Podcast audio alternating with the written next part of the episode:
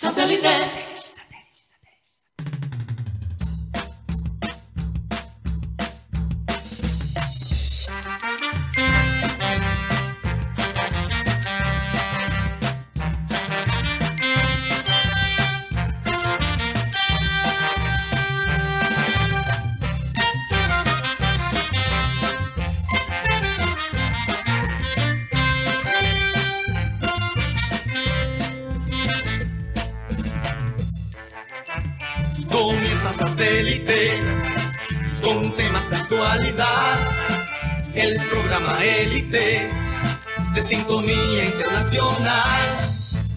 Conéctate a satélite. Al aire está satélite. ¡Satélite!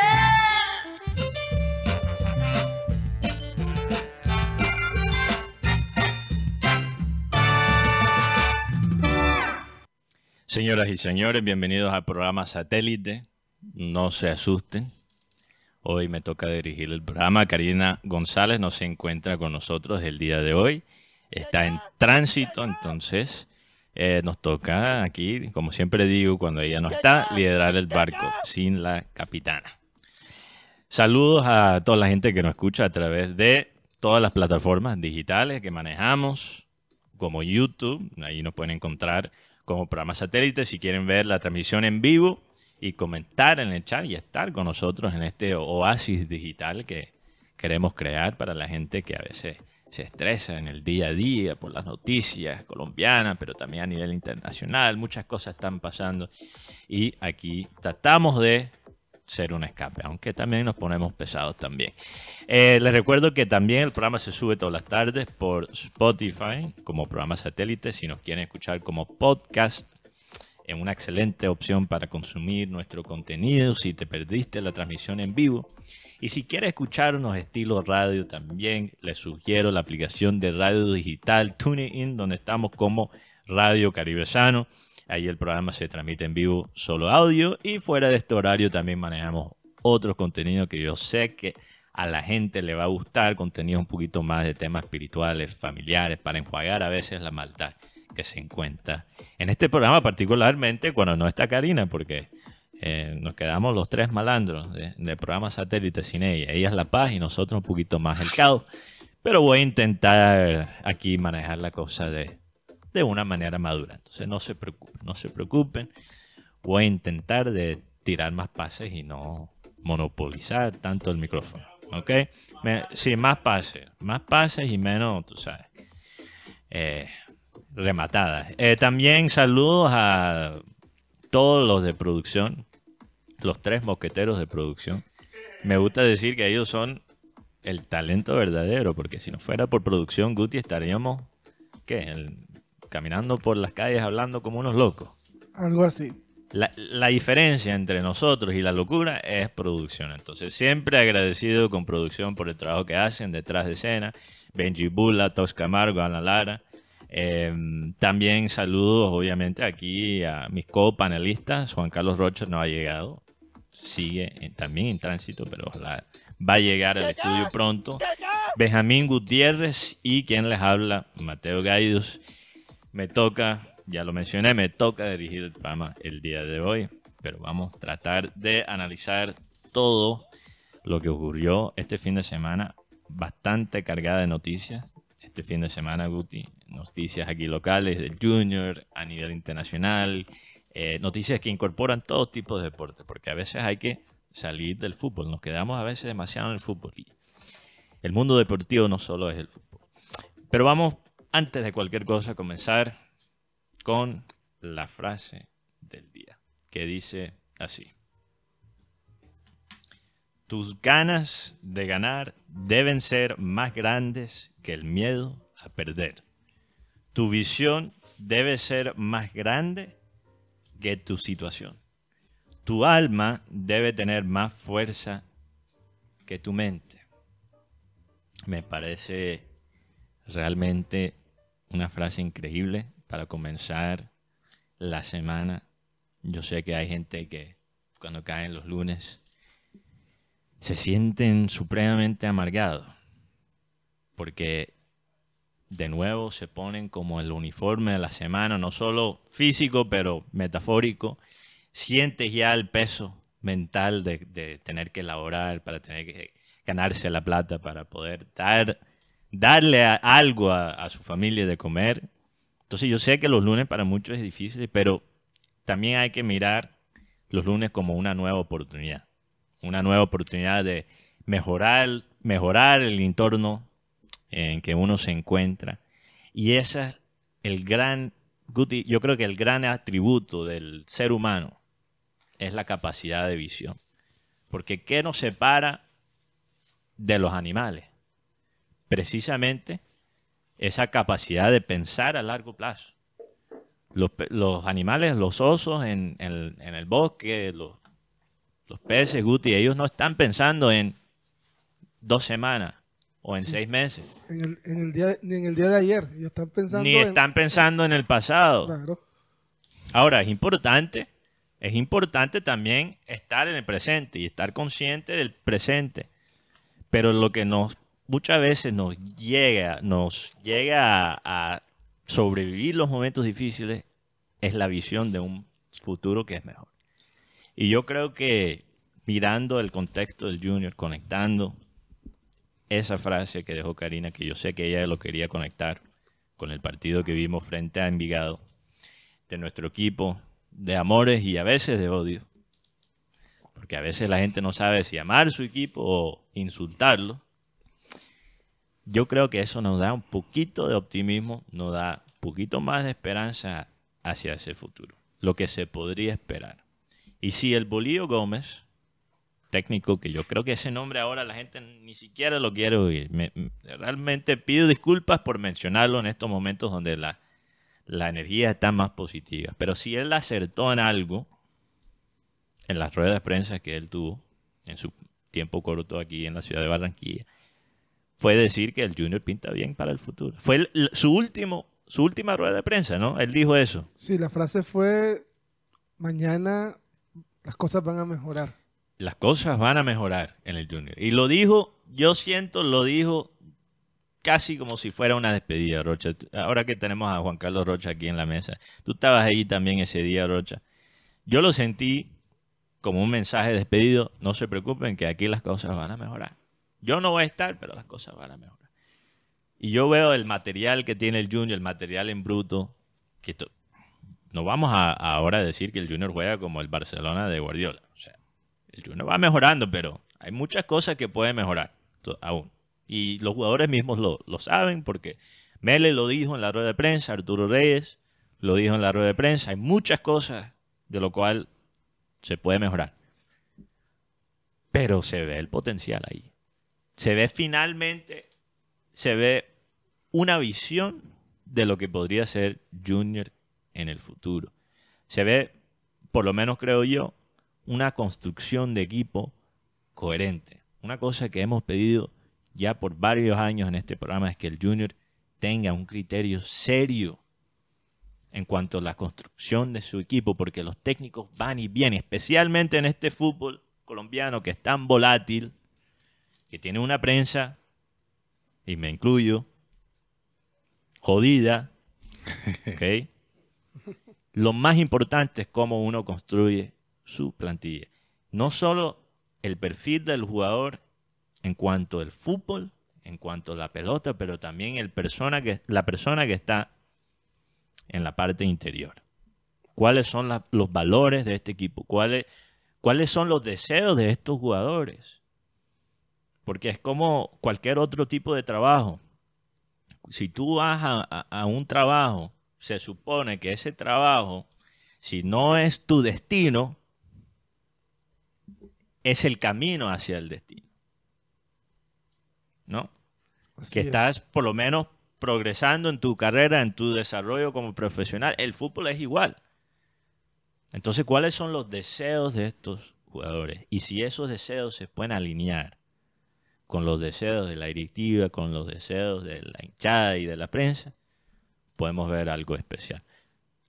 Pero Rocha, tú, tú ¿cómo te sentiste el día sábado con ese partido. Eh, perdón que te brinco, Guti, pero Después regresamos a ti. Tengo, tengo preguntas para ti muy, muy precisas. ¿Cómo te sientes, Rocha? ¿Cómo es el ambiente? No, no quiero que después... eh, lo que pasa, Guti, es que yo no quiero que Rocha después te tire el carro, porque Karina siempre difiere a ti antes de él, entonces no, no quiero aquí crear un ambiente tóxico. ¿Cómo te sientes, Rocha? ¿Cómo está el ambiente en la ciudad de Barranquilla? Yo, yo por primera vez un buen rato me sentí orgulloso de ponerme la camiseta del. Sí, no, es que el ambiente ha mejorado bastante con respecto a las actuaciones del equipo barranquillero y además todos esperábamos la victoria del pasado sábado frente a Envigado ahí en el Parque Estadio. Eh, pero lo que lo que alegra es el nuevamente el nivel que está recuperando Carlos Arturo Vaca. Tanto así que ayer convirtió 300 goles, está a 6 de, de Teófilo, que es el segundo goleador eh, histórico del Junior de Barranquilla. Y, y la manera como los jugadores que están ahora en, en la titular, lo que, lo que, el nivel que están mostrando. Porque anteriormente habían unos jugadores que, que no salían de ellos, que estaban siempre, fuese quien fuese el técnico. Arturo Reyes ahora llegó conociendo la plantilla e inclusive él por respaldar a algunos jugadores, mire lo que le pasó. Al final él no fue respaldado. ¿Y cómo respaldan a un entrenador? Es en el terreno de juego, en la cancha, así como los jugadores de la América respaldaron a Lucas.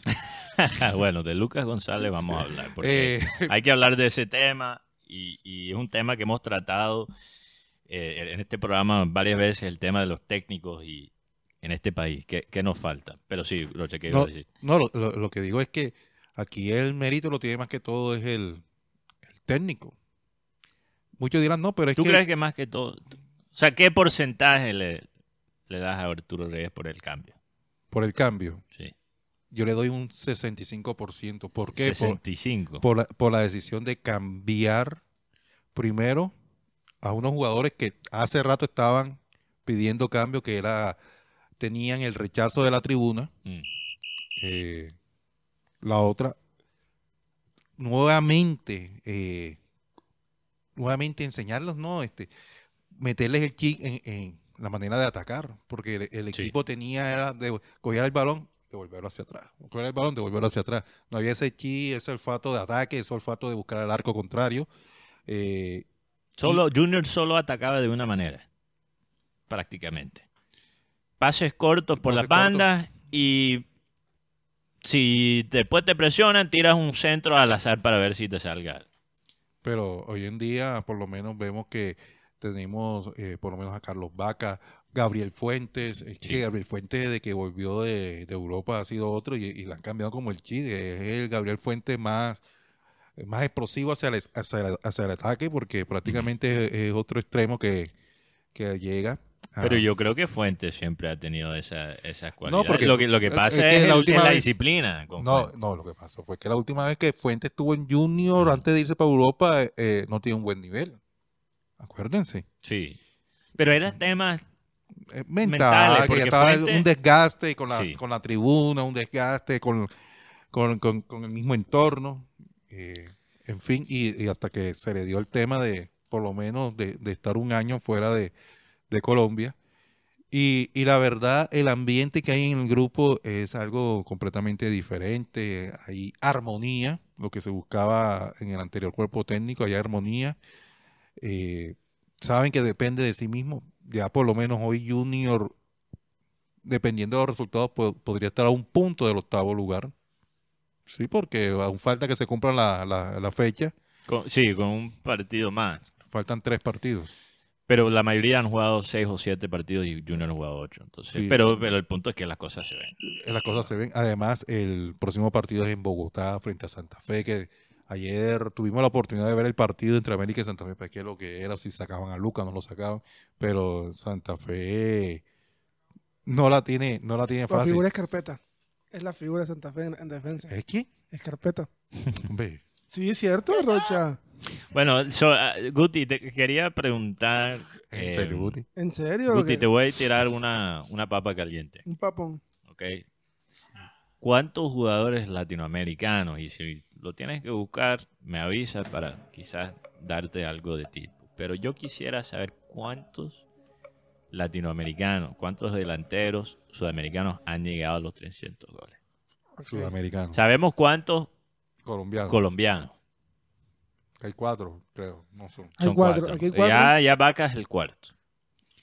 Porque Guti, y si quieres yo aquí lleno el, el espacio, lo que pasa es que me patea demasiado el debate sobre Carlos Arturo Vaca. Cómo el- la gente, y yo creo que en la prensa hay, hay respeto hacia él, por lo general. Ahora, pero cómo la gente se expresa de él en las redes sociales, fuera de la, de la costa, con un desprecio. Y yo no sé si la gente entiende lo que es, lo que son 300 goles a nivel profesional. Y la mayoría de esos goles, no acá, sino en Europa. Y si miramos, y podría ser algo controversial, lo que voy a decir, no sé. No sé qué tan controversial. Yo creo que aquí en la ciudad de Barranquilla no es nada controversial, pero digamos, en Colombia como tal, lo que voy a decir podría ser controversial. Y yo creo que si uno analiza los otros tres jugadores que han llegado a 300 goles en la historia de Colombia, Aristizábal, para reco- recordarle a la gente, Que está retirado. Dairo Moreno, Que aún está, está pagando 300 mil pesos que le ponga pase gol. imagínate, así, en Así, serio. así lo dijo Le dice a los compañeros, Hay, si tú me 300 pones pase, hay 300 luquitas si me pone mano a mano con el arquero. 300 mil. 300 pe- Claro, Ah, 300 lucas. no joda. Tampoco es mucho. No sé, hasta caño, Dairo. Eh, Dairo, Moreno y Falcao.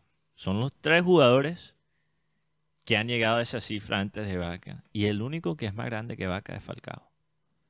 Sí. Vaca es más grande que Dairo Moreno. Vaca es más grande que, en mi opinión, que Aristizábal. Por lo menos a nivel profesional, o sea, carrera profesional, lo que hizo en clubes. Creo que uno podría decir que lo que hizo Aristizábal a nivel de selección opaca a Vaca y eso te lo acepto completamente porque estamos hablando y yo sé que es la copa, que esa copa no cuenta y tal, pero el hombre ganó una Copa Colombia, o sea, yo creo que fue, no sé, más, definía mucho más que, que Vaca a veces con, con la selección. Aristizábal consiguió con la selección ser goleador de la Copa América que se hizo acá en, en Colombia. Eso es lo que digo. Aristizábal en esa Copa América se destacó. No, a pesar de la situación con Argentina y Brasil. O sea, la gente yo creo que menosprecia. Yo, yo creo que la gente sobrecorrige, Rocha.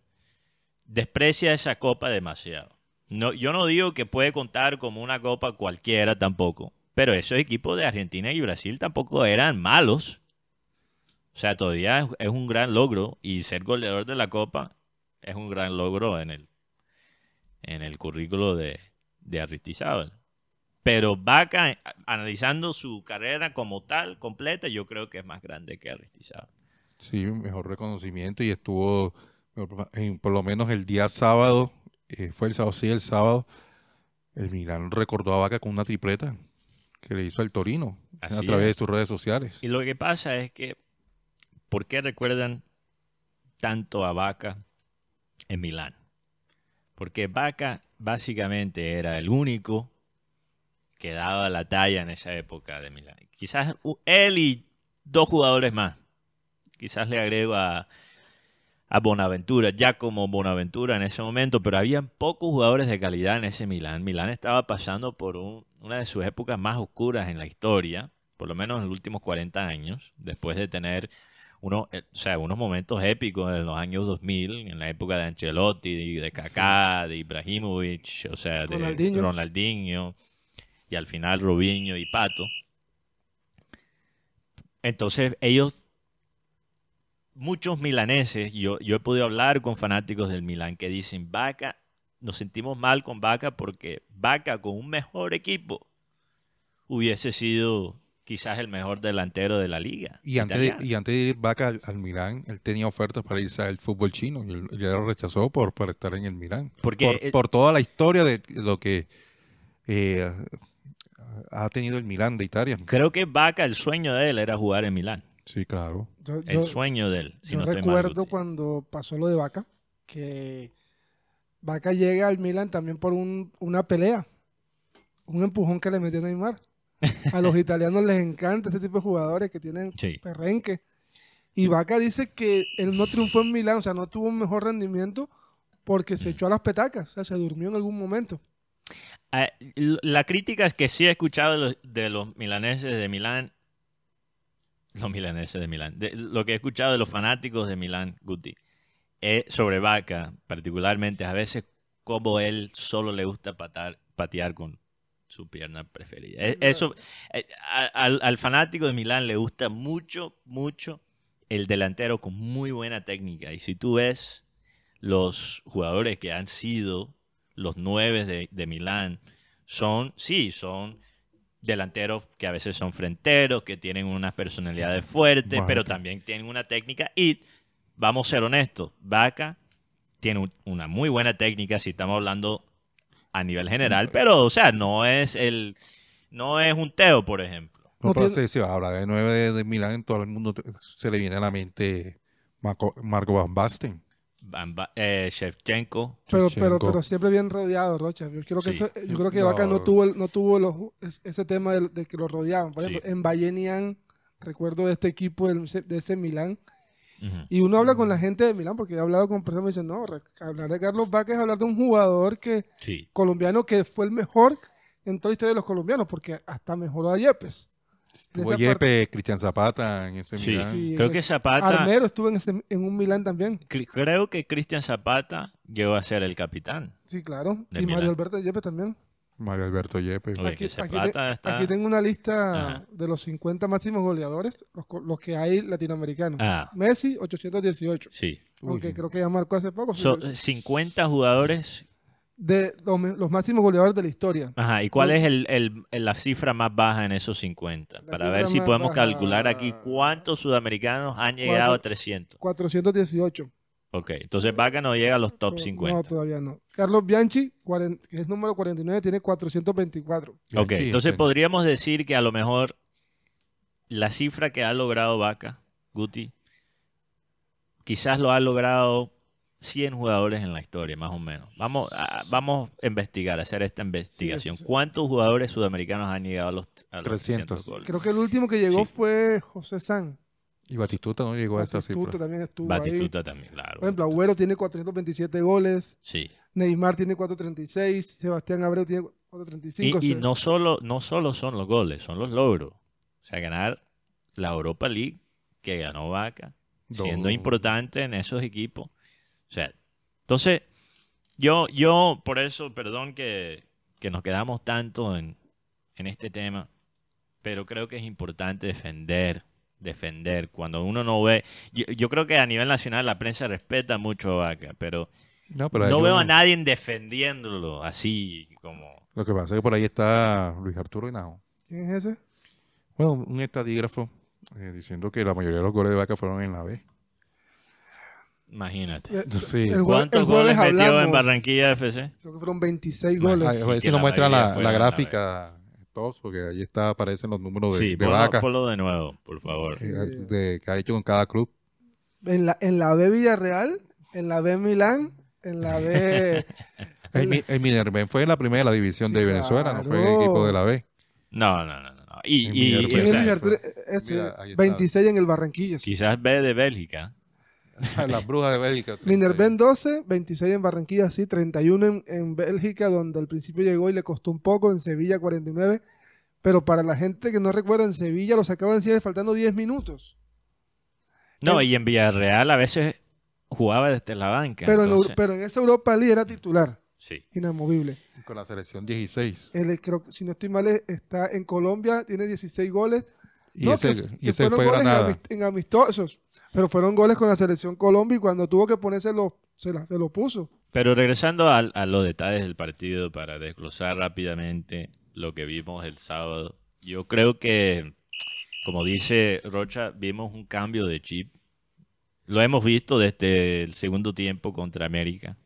Sí, Eh, yo creo que decir que Arturo Reyes, Rocha, con todo el respeto, decir que se merece 65% del crédito es poco exagerado, aunque sí se merece mucho crédito. Pero, pero Mucho, es, que, mucho es crédito. que dirán, no, pero es que los jugadores también, sí, los jugadores, pero habían unos jugadores que no te permitían.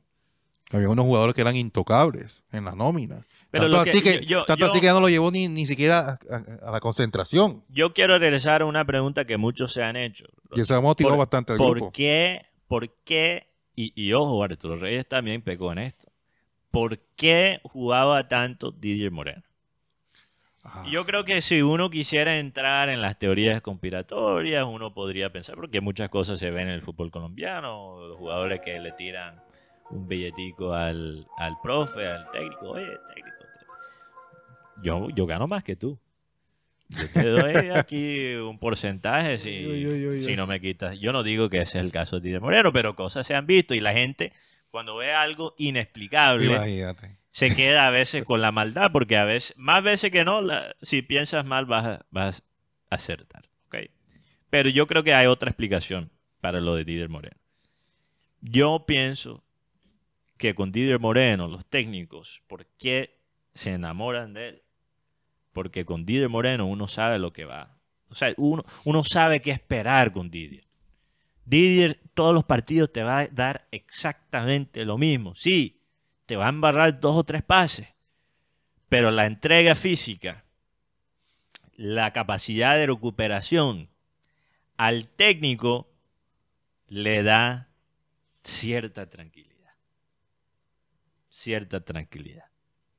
¿Ok? Entonces, para un técnico que se tiene que enfrentar al caos que es el fútbol, un deporte muy volátil, muy a veces al azar, tener a alguien consistente, aunque sea consistentemente mediocre para muchos, es un, es un respiro de, eh, de- le da serenidad al hombre que tiene que liderar el barco. Entonces, por eso, Didier, sea Amaranto Perea, sea Juan Cruz Real, sea Arturo, Arturo Reyes las primeras dos veces, sea el Bolívar, con- confían en Didier. Uno, mira, Guti, es como en la vida amorosa de uno. ¿Qué tipo, Guti, si yo te pongo a escoger en tu vida amorosa, Ajá. ¿con quién te vas a casar? Ajá. ¿Ok? Una mujer que algún día puede ser una mujer muy atractiva, pero de un día para el otro puede cambiar de personalidad completamente. Zona bipolar. Algún un día es cariñosa, tierna, y el día siguiente te da una cachetada por cualquier cosa. O sea, o vas a escoger la que también es bonita, pero no tan atractiva, pero es más consistente, más coherente en su manera de... Y esto aplica, hey, no quiero que las mujeres se ofendan, esto también al revés aplica. Creo que aplica para cualquier persona en el amor. Uno, uno quiere una relación, por lo general, con la persona que le va a brindar cierta Estabilidad. estabilidad. Una zona de confort. No, también a veces puede sonar zona de confort, pero yo creo que me voy con la segunda. Con la más estable, Con la no con la más loca. Sí, porque de todas maneras, uno que, uno que es medio atravesado y, otra- y con otro atravesado, yo creo que no, se forma.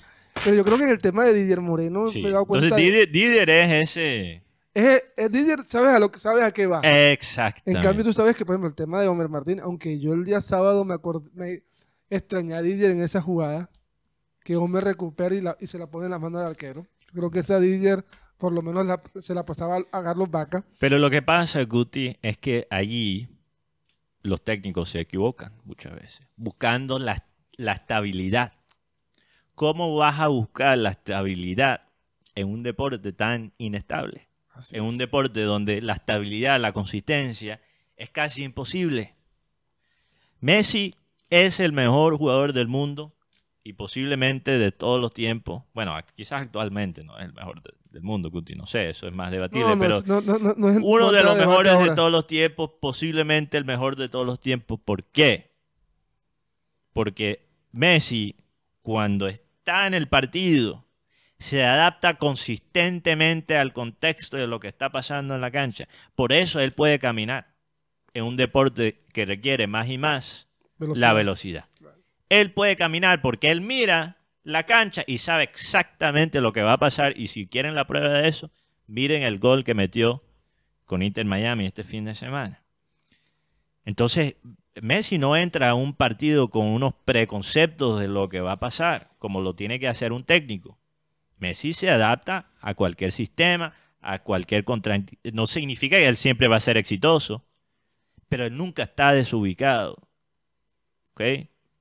Entonces él, él no le da temor el caos. Y los que- técnicos se tienen que adaptar a eso Yo- también. Yo, creo que va a haber un momento y me van a disculpar los que, si puede sonar a polémica o antipopular, va a haber un momento que Messi va a estar na- de suplente y cuando entre va a hacer lo que hizo el día, el día, el día viernes. Yo creo Sí. que ya estamos viendo a un Messi que lo podemos tener de técnico, porque lo veo que maneja mucho el tema del- de los diferentes espacios del campo y, y, ve- y ver a ese Miami, yo poco lo veo, pero me parece que es No un sé. Miami diferente, es un Miami que, ¿Tú crees que Messi podría ser buen técnico, Guti? pues como, como uno ve a Messi, cómo ha crecido en la parte del liderazgo, porque Puede ser, es verdad. yo recuerdo el Messi de al principio y no decía, bueno, este, este solamente está para jugar, pero, pero ahora que uno vio el documental que uno vio de la Copa América, Sí, sí, sí, puede ser.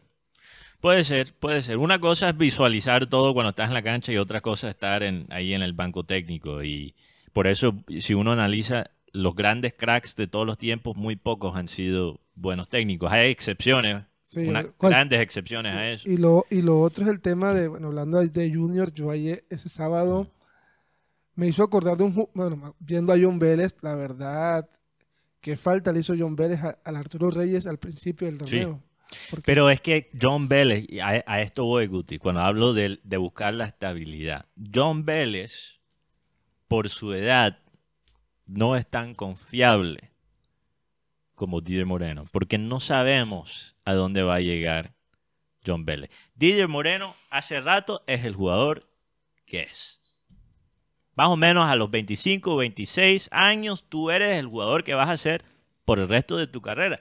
De nuevo, estos son tendencias, hay excepciones. Hay jugadores que a los 30 renacen, tipo, por ejemplo, Didier Drogba, que a los 26, 27, por su capac- capacidad mental como 9 y con la ayuda de un gran técnico como lo fue Mourinho para él, pudo subir de nivel ya estando, no viejo, pero ya... Creo que Drogba tenía como 27 cuando se fue al 27. Chelsea. Y hay algo particular, y es que los, los grandes jugadores de estos momentos está viendo un, crec- un crecimiento, no sé si mucho más fuerte después de los 30. Sí. Cristiano, después de los 30, ti- tiene unas cifras impresionantes. Messi también, o sea Y que eso tiene que ver mucho con la ciencia, con, con, los métodos de entrenamiento, cómo se ha adaptado. Cómo, esto todo comienza con Alemania hace 20, 30 años, cómo ellos cambiaron la manera que se entrena en el fútbol profesional. Pero John Vélez, para un técnico, un técnico cobarde, quizás, y, y en el fútbol colombiano yo diría que tenemos muchos técnicos cobardes. En si compara- selección también hay un técnico cobarde. Sí, totalmente. Eh, y lo entiendo. Lo yo no juzgo ser cobarde en esa situación, con lo que tienen que manejar en este país. Pero mira el Barcelona. 16 años. El reemplazo de Dembélé en el Barcelona. Figura en el partido. 16 años. Y a Xavi no le dio temor de ponerlo. Y a nosotros, aquí, tenemos que aguantar los técnicos que le tiemblan las piernas porque tienen que poner un pelado de, pelado entre comillas, de 23 años. Lo que pasa es que, por lo menos con Comesaña, ¿te acuerdas? De Barreto. Harlinson, perdón. Harlinson Barreto. Sí. ¿Y quién era el otro muchacho? No recuerdo. Que Junior se quedó sin jugadores. Por Anderson Gutiérrez. Anderson Gutiérrez. Esteban Mercado también los puso. Y, y en su momento Comesaña dijo que, que no era el momento tampoco para ellos. Porque mira, los colocan y, y al final estos muchachos le dan miedo escénico. Yo creería que también es la mentalidad. Pero si tú tienes miedo escénico a los 19 años, ¿entiendes? A lo mejor lo vas a tener a los 22 y los 23 también. Por eso, y mira, y habla ¿Y con- cómo, ¿Y cómo es la mejor manera de, de- de ayudar a ese problema, Rocha? Es seguir cuidándolo. Soltándolo. Es, es tirándolo al, al vacío. claro. Tiene que hacerlo en algún Eh, momento. Es que como aquí, hablando del Junior, Sí, porque como es uno del equipo que uno sigue, que está pendiente, eh, es difícil que un pelado esté por encima de uno de estos jugadores profesionales. Es cultura del pechiche aquí en Colombia. Aquí en Colombia es cultura del pechiche. Y yo creo que una cosa que de- yo destaco de Nacional y de Millonarios es que se atrevieron a poner a los pelados. Mira el nivel de John Solís. Ya está el, cas- lo quiere el Brighton y el Brentford. Pero es que eh, Millonarios lo está haciendo porque no solo es bueno para, para el desarrollo del talento, pero es un excelente negocio. Claro.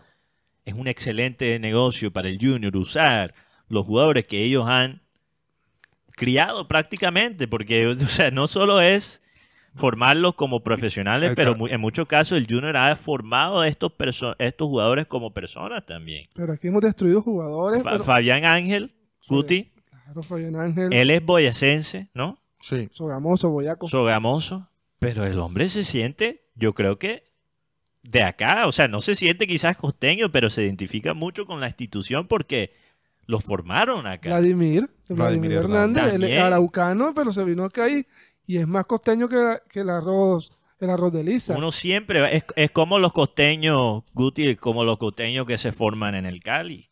Santo Borré se siente muy barranquillero, pero sabemos que Santo Borré está muy agradecido, Luis Muriel, Claro. Michael Ortega, con el club que lo, Michael Ortega, con el club que los formó. Freddy Montero, jugadores que aquí no tuvieron la oportunidad, pero lo otro, por ejemplo, aquí matamos a nuestros jugadores y después cuando lo vemos nos, nos- nos reímos, nos gozamos de los otros. No, aquí, y- mataron a, aquí mataron a Caraballo.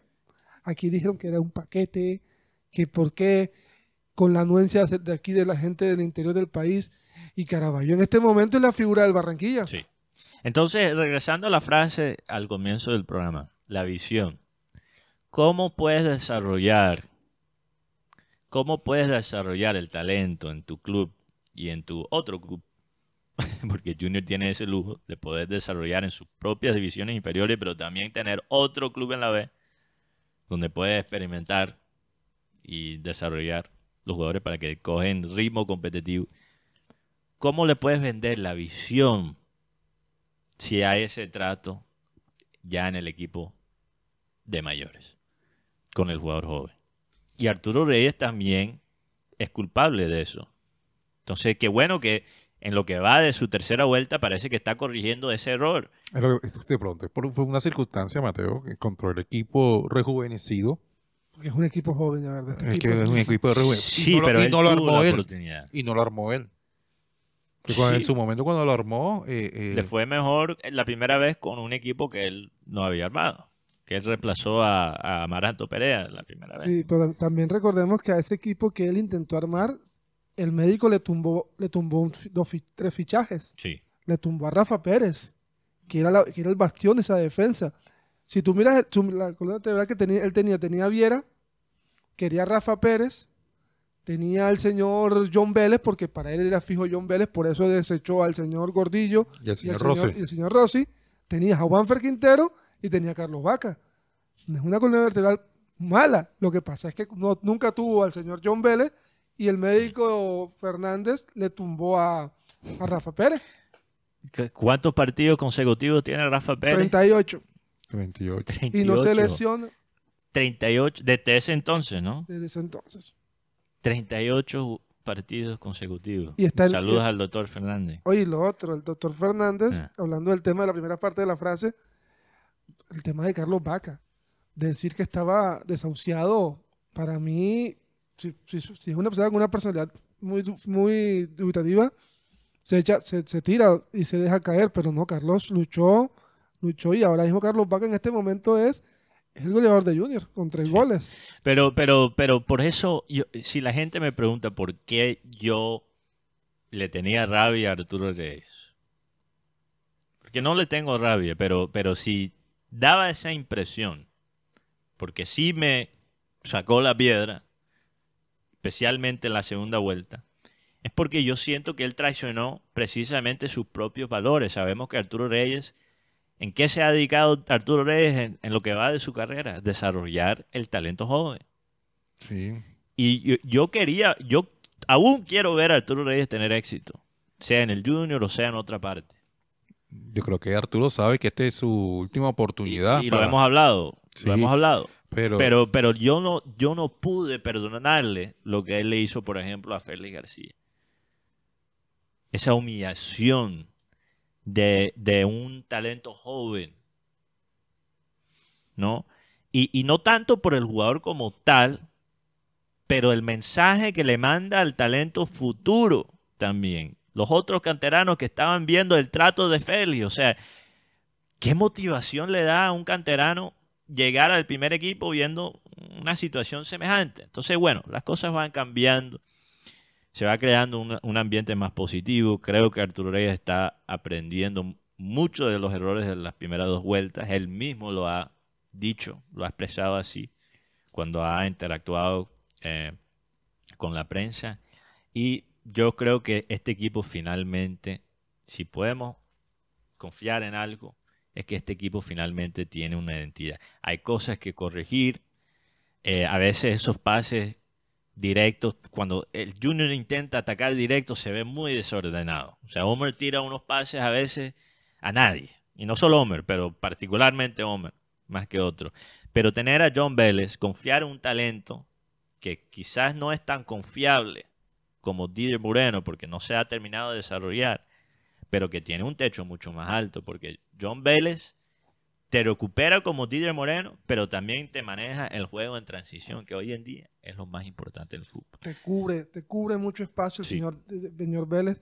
Y lo otro, yo, yo, yo estaba viendo algo que hablábamos al principio del, del- cuando jugaban los partidos, Ujú. le anulaban gol a Junior, Junior se echaba atrás, Junior, se- Junior Vaca se, se ponía triste. Ahora vemos un Junior que a pesar de que falla cuatro o cinco oportunidades en el primer tiempo, en el segundo tiempo vaya a hacer goles. ¿Por qué? Porque hay generación de goles. Sí, hay- Sí. Y, y son los mismos jugadores. No, sí, bueno, Cariaco- Anteriormente no había generación. por ejemplo, Cariaco González y Vladimir tienen una buena sociedad. Yo creo que ahora mismo hay dos jugadores que están, que están la están Yo, viendo yo- yo complicada. veo a, a- a- a Blacho, veo a Blacho cuando lo veo en la cancha y analizo su lenguaje corporal. Lo veo a veces, eh, no sé, como criticando demasiado a los compañeros, como botando el chupo. No lo veo tan, tan alineado como el resto del equipo y... y, ah, A veces lo sienten, eso lo sienten. Sí, hay, hay algo ahí. No sé qué está pasando con Blacho, pero este semestre no ha sido el mismo Blacho que se puso el equipo sobre los hombros el semestre pasado y hizo la diferencia. Pero vamos a ver, hay que también tiene- tenerle a él paciencia. Y este equipo yo creo que se va a ir puliendo aún más. Antes de eh, ir a un corte comercial, Roche, y tenemos que tocar otros temas. España ahora mismo está en una guerra civil. eh, prácticamente hay que hablar de Liverpool eh, Ya y ese tremenda remontada. ¿Te viste el partido, Rocha? No, vi fue Te la perdiste senta. un Me vi fue la, la mala cara que le puso Lucho Díaz a, a Klopp. Bueno, vamos a fue. hablar de ese tema. Vamos a hablar de ese tema porque yo creo que muchas personas eh, en Colombia se apuraron en su apreciación de Klopp como técnico en ese partido después de la decisión que tomó. Y hay que analizar esa decisión. ¿Por qué tomó Klopp esa decisión? Pero les quiero recordar para la gente que está entrando ahora mismo, Karina González no está con nosotros el día de hoy. Eh, está en tránsito, está de viaje. Saludos a Karina y también a Sara Gueidos que van en camino a Canadá, orando por ellos y bueno, extrañándolos acá por la ciudad de Barranquilla. Pero antes de hacer un corte comercial, Rocha, hay libro de Rochete, hay algo que quieres contarle a la gente, una noticia en caliente. Yo sé que la gente, eh, yo sé que es jodido a veces, Rocha, lidiar con esa presión. La gente dice, Rocha, tírate algo, aunque sea una mentira, que obviamente yo sé que tu criterio no es ese, gracias a Dios. Hay, hay periodistas que funcionan así, Sí, sí. me- pero me- tú no. Pero quiero saber, ¿tienes algo? ¿Hay el libro de Rochete? Este Sí, tenemos, podemos tener un mini rochete hoy lunes. un mini Rochete.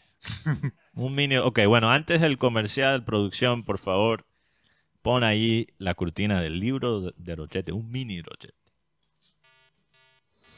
A partir de este momento comienza el libro de Rochete. Rocha, grande Rocha. Eh,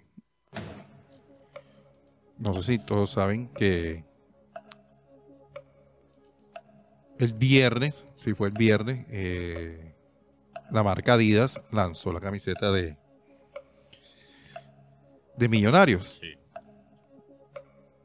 La de Junior eh, se va a lanzar antes del 30, hoy mismo 30 de este mes, de agosto. Va a ser azul turquí. Y posiblemente, lo digo que posiblemente, podría ser usada frente al Unión Mandarena ¿Como local? como local. Ok. Así como lo hizo Millonarios ayer, fre- eh, Ok. fue ayer, el partido del Millonario Nacional. Uy, ese, ese partido también tiene mucho de qué hablar. Eh, el escudo va a tener dos colores. Eh, Va a tener dos colores. sí, el escudo del Junior. El tradicional no va a ser rojo y blanco, va a ser negro y blanco. Ok. O sea, vez de- Monocromo, básicamente. Mono- Sí. sí. Monocromático. ah, algo así, va a tener do- dos tonos. El, el- el- el escudo eh, va a ser como, eh, o sea, es como un azul oscuro tirando para negro. Ok. Y además, eh, para el partido del clásico va a tener un escudo, eh, perdón, un parche, que tiene el parche dorado de la Di Mayor Ujú. con los 75 años Ok. para, para ese, para ese encuentro. Eh, la gente de Adidas está muy contenta por la manera que no tienen idea cómo se vende la camiseta de Junior. No, esa vaina es... Eh, o sea, Yo me he ha peleado con la superado- gente ha en la superado su- tienda de sus expectativas. Uno tiene que pelear con la gente para... Uno empieza a caminar hacia las, cami- las camisetas rochas y te empieza a mirar como feo. No, y gracias a Dios que el Junior ha ido levantando, porque esto no es que lo saquen es ahora porque sí, no, esto ellos lo tenían presupuestado para sacarlo ahora para, para el mes de agosto. Sí. Y mira que menos mal que el equipo ha venido levantando en estos últimos, en, en últimos partidos de- tras el cambio del técnico. De los nueve puntos ha conseguido Arturo Reyes siete. Sí. Así es. Eh, el máximo dirigente está muy contento. O sea, tras que está muy contento, pero no estaba muy convencido de, de haber colocado a Arturo Reyes. Pero dicen, dime de acá, pero. O sea, ¿Contente por los resultados o por, por- la parte del billete? Porque- contento por, por los resultados, por los resultados, O por las dos cosas también. por los resultados. Tanto así que el para el próximo año, Junior tiene planificado de traer a un técnico de nivel. O sea, la continuidad de Arturo Reyes está descartada. Mm, dependiendo. De Descartada, resultados. descartada en qué sentido? Podría ser parte de ese cuerpo técnico para el próximo año. Que él sea el asistente. O sea, él está calentando la silla para otro. Es que él tiene contrato hasta diciembre. Arturo tiene contrato hasta diciembre. Eso lo entiendo. Pero en caso que le vaya bien, le, le van a decir, ¿por qué no te quedas? Como asistente. Como asistente de- del otro técnico. Aunque yo lo vi asistente con, con Mesaña y le fue bien. La verdad, sí, el- chateo, él tiene mucho que ver como asistente del equipo. Si tú estuvieras en la posición de Arturo Rocha, ¿qué harías? Dependiendo quién sea el técnico. Bueno, Porque- también es un buen punto. Depende de Dependiendo, quién es, quién es dependiendo el que sea el técnico. Si viene un técnico de aquí cualquiera, no. No. Porque, porque te voy a decir lo que, lo que a mí me preocupa. Antes de ir, al, corte. Yo no, lo que voy a decir no es para desprestigiar a Comesaña, para nada. Una persona que respeto mucho. Como persona. Em, y sabemos lo que significa, obviamente, para la institución y la historia del equipo. Pero una de las peores decisiones que ha tomado el Junior en estos cuatro años perdidos en el desierto fue traer a Comesaña después de Juan Cruz Real. Si tú, me puedes, si tú me quieres decir, no, es que Juan Cruz Real merecía ser despedido, bueno, te lo acepto. Pero ¿cómo vas a traer un técnico después de un año de trabajo que va completamente al contrario de la idea que estaba ahí previamente? Esos dos, tres meses de Comesaña nos hizo tanto daño como los meses del bolillo en el Junior. Nos hizo tanto daño. Y yo sé que la gente no lo quiere ver así porque el bolillo es el bolillo y Comesaña es Comesaña y Comesaña se merece mucho respeto porque ha lo que ha logra- logrado en el, en el club. yo no estoy diciendo que Comesaña es tan malo como el Bolívar, no. Pero esos dos periodos en conjunto son los que nos llevaron a esta situación, porque Comesaña tomó el equipo de Juan Cruz Real y lo empeoró, lo empeoró, lo desarmó completamente. Y desde ese entonces no hemos tenido una idea de juego, de juego claro. Entonces, lo que me preocupa es que ahora que estoy viendo un equipo con Arturo Reyes que tiene la, la intención correcta de atacar, de no tenerle susto al caos, de manejar los momentos de transición, de jugar un fútbol más moderno, que ahora se trae un técnico que no concuerda ni con esas ideas ni con el material que tiene en la plantilla. Y después, ¿qué pasa? Tenemos que resetear de nuevo. Y tendremos que pasar por otro año de procesos. Y yo no quiero procesos en el, en el centenario personal, o sea, opinión personal, preferencia personal. Yo prefiero seguir construyendo sobre esta, esta base. Ahora, es muy pronto para sacar conclusiones como eh, Sí. sobre Arturo Reyes. Vamos a ver cómo Evolución. regresamos a este tema, obviamente, este semestre, al final, y analizamos, porque si Arturo Reyes hace desastre en los, en los próximos eh, 10 partidos, voy a quedar como un bruto. Pero esto, ah, como me siento hoy, el 28 de agosto, es así. Yo creo que prefiero quedarme más con No, Arturo no. Reyes si él sigue en este camino.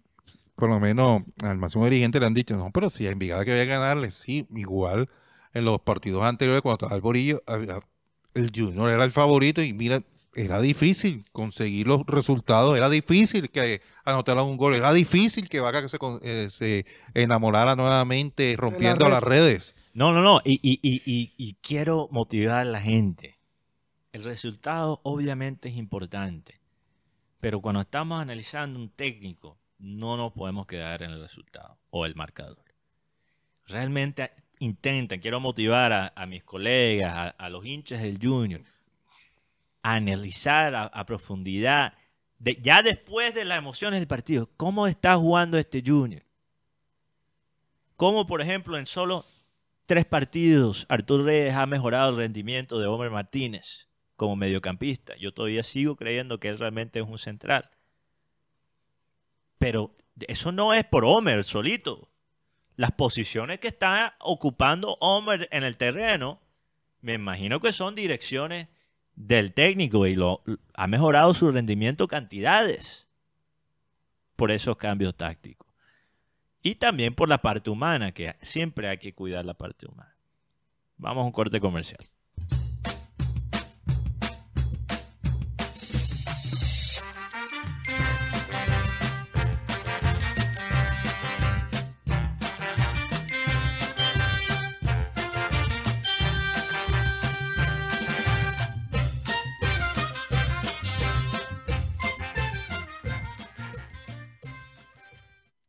Regresamos con satélite. Eh, yo sé que mucha gente creo que va a estar molesta. No he visto el chat, Rocha, pero yo creo que la gente seguramente está molesta con el comentario que hice so- sobre Comesaña. Solo quiero aclarar rápidamente un punto.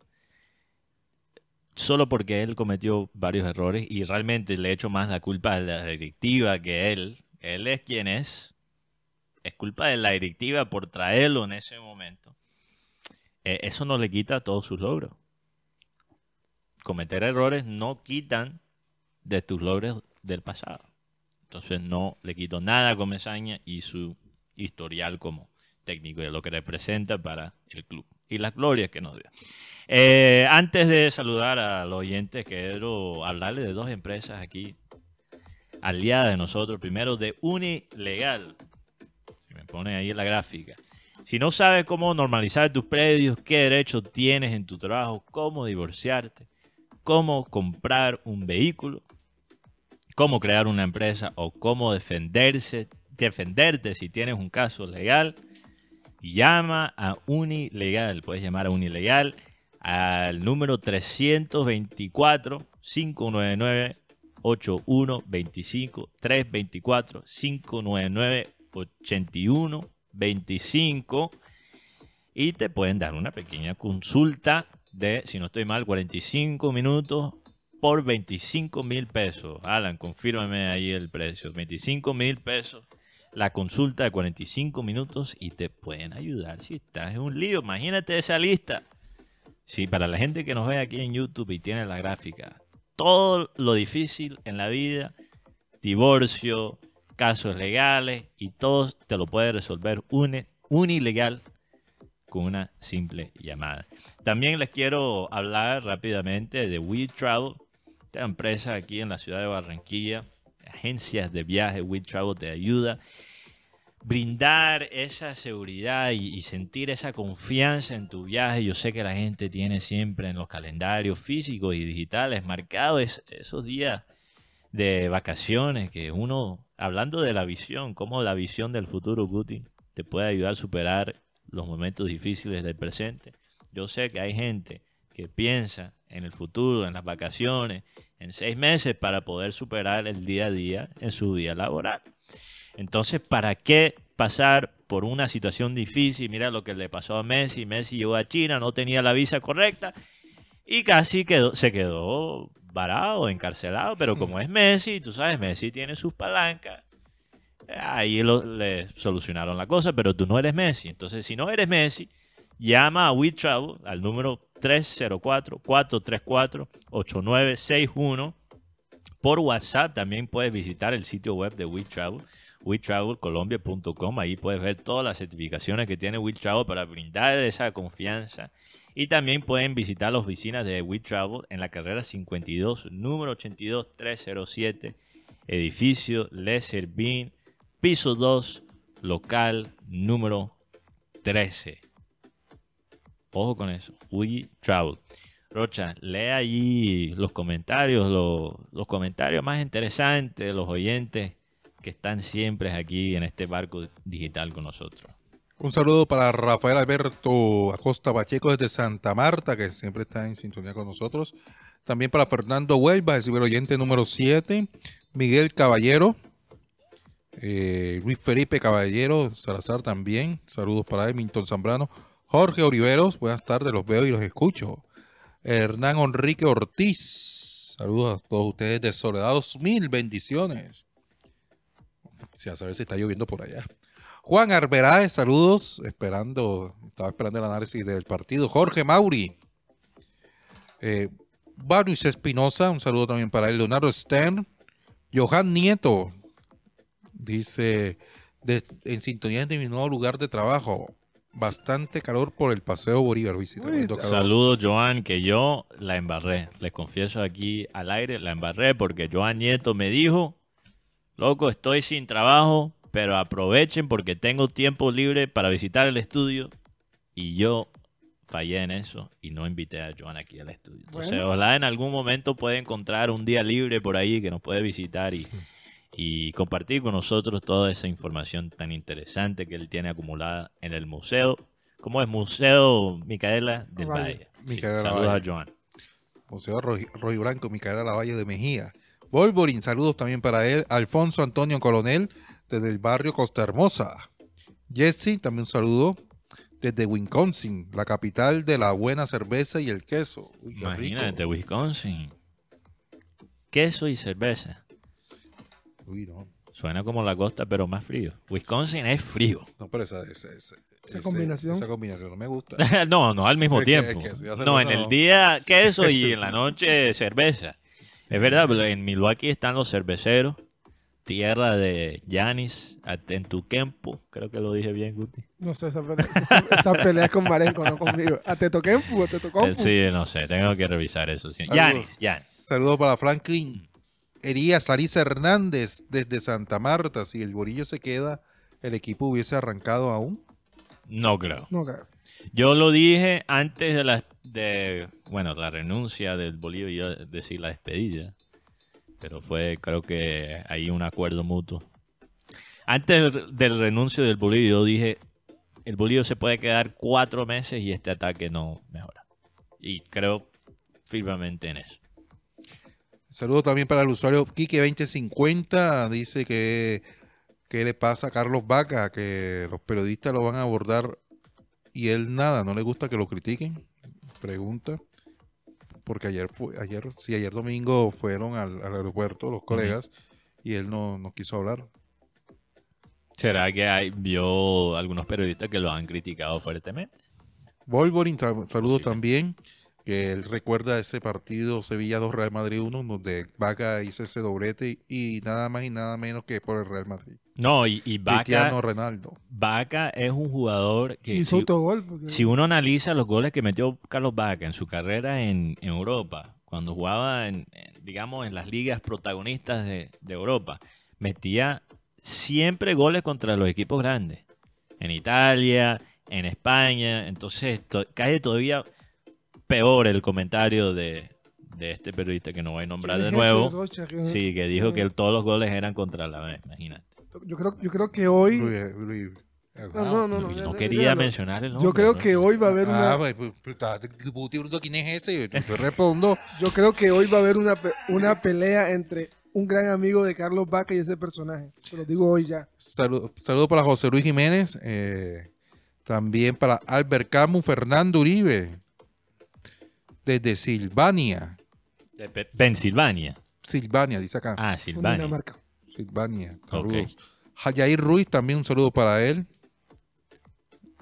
Dice que hacer un mundial de veteranos con ocho selecciones campeonas del mundo en diciembre. ¿Es verdad eso?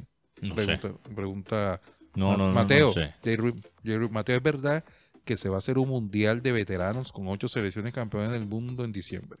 Ni idea, No, voy a escucho, investigarlo. pero sería interesante. Ah, Uno, eh, mira, vamos a hablar un poquito de, de el fake news, las noticias falsas, porque andan diciendo, por ejemplo, que Messi va a jugar en Copa Libertadores, Ronaldo en la Champions League, yo todavía no sé si es verdad o no. Hay una foto ahí de Jürgen Klopp que la gente pensaba que era real, yo también caí, parece que es falsa. Entonces yo no sé, yo voy a tener que investigar ese tema. ¿Qué más? ¿Cuánto? Hugo, Hugo Alemán, saludos de Perry Sound, Ontario. Ajá. Cristóbal Rivero del barrio La Victoria. Larry Lindo Rincón. Eh, dice que la camisa de Guti está como restaurante mexicano. Ah, sí, claro. Luisa Carbono Muñoz, saludos. eh, también para ella. Jorge David Melo. También para Ana Camargo. Víctor Roa. Franklin Elías Ariza. Eh, el bolillo adentro, saludos para él. Saludos al bolillo. Dino Silva Fuscaldo, saludos desde Ciénaga, Magdalena. Como siempre, escuchando. Eh, Fran Rivera, ya los saludé. Roberto de Jesús, Wisner Cantillo, Weisner. Weiss. ah, Wies, aquí dice Wies, Wiesner, Wiesner. Weisner. Iván José Padilla, también saludos para él. Harold King, eh, Franklin Elías Lisa, Guillermo Trout, saludos desde Soledad para toda la mesa. Saludos a todos esos teleradio oyentes y también los oyentes del futuro, los que nos escuchan por Spotify. Rafa Abra del Casino, muy caliente, 107 hoy. No, no, es que no me puedo imaginar. Yo creo que en los Estados Unidos yo vi una noticia que la gente solo por caminar en- por la calle se está, se está lesionando porque se queman. Uy, no. Juan de la Cruz García, saludos también para Fidel González. Hay que jugársela con los pelados. Sí. Eh, Henry Torregrosa. Me pregunté qué técnico suena. No me quisieron decir, pero. Y a Rocha no le dice nada. Juan de Dios Vargas Domínguez, saludos. También para Ernesto Pinilla, Escudo Tiburón, Rafael Acosta Pacheco desde Santa Marta, Henry Borges, Medardo Ortiz desde Montería, abrazos al set. También José Mauri en el barrio San José, aquí en la ciudad de Barranquilla, Harold Castro y Saúl Ortega. Rocha, aquí rápidamente, antes de desglosar los otros temas que, tenía, que tenemos para hoy, quise decir, eh, quiero decirle a la gente, porque Yeezy fue nuestro oyente allá en Los Ángeles, que aparentemente antes de escucharnos en su balcón, en la ciudad de Los Ángeles, en California, se prende su tabaquito, que bueno, eso es legal ahí en el estado de, California, entonces yo no puedo juzgar.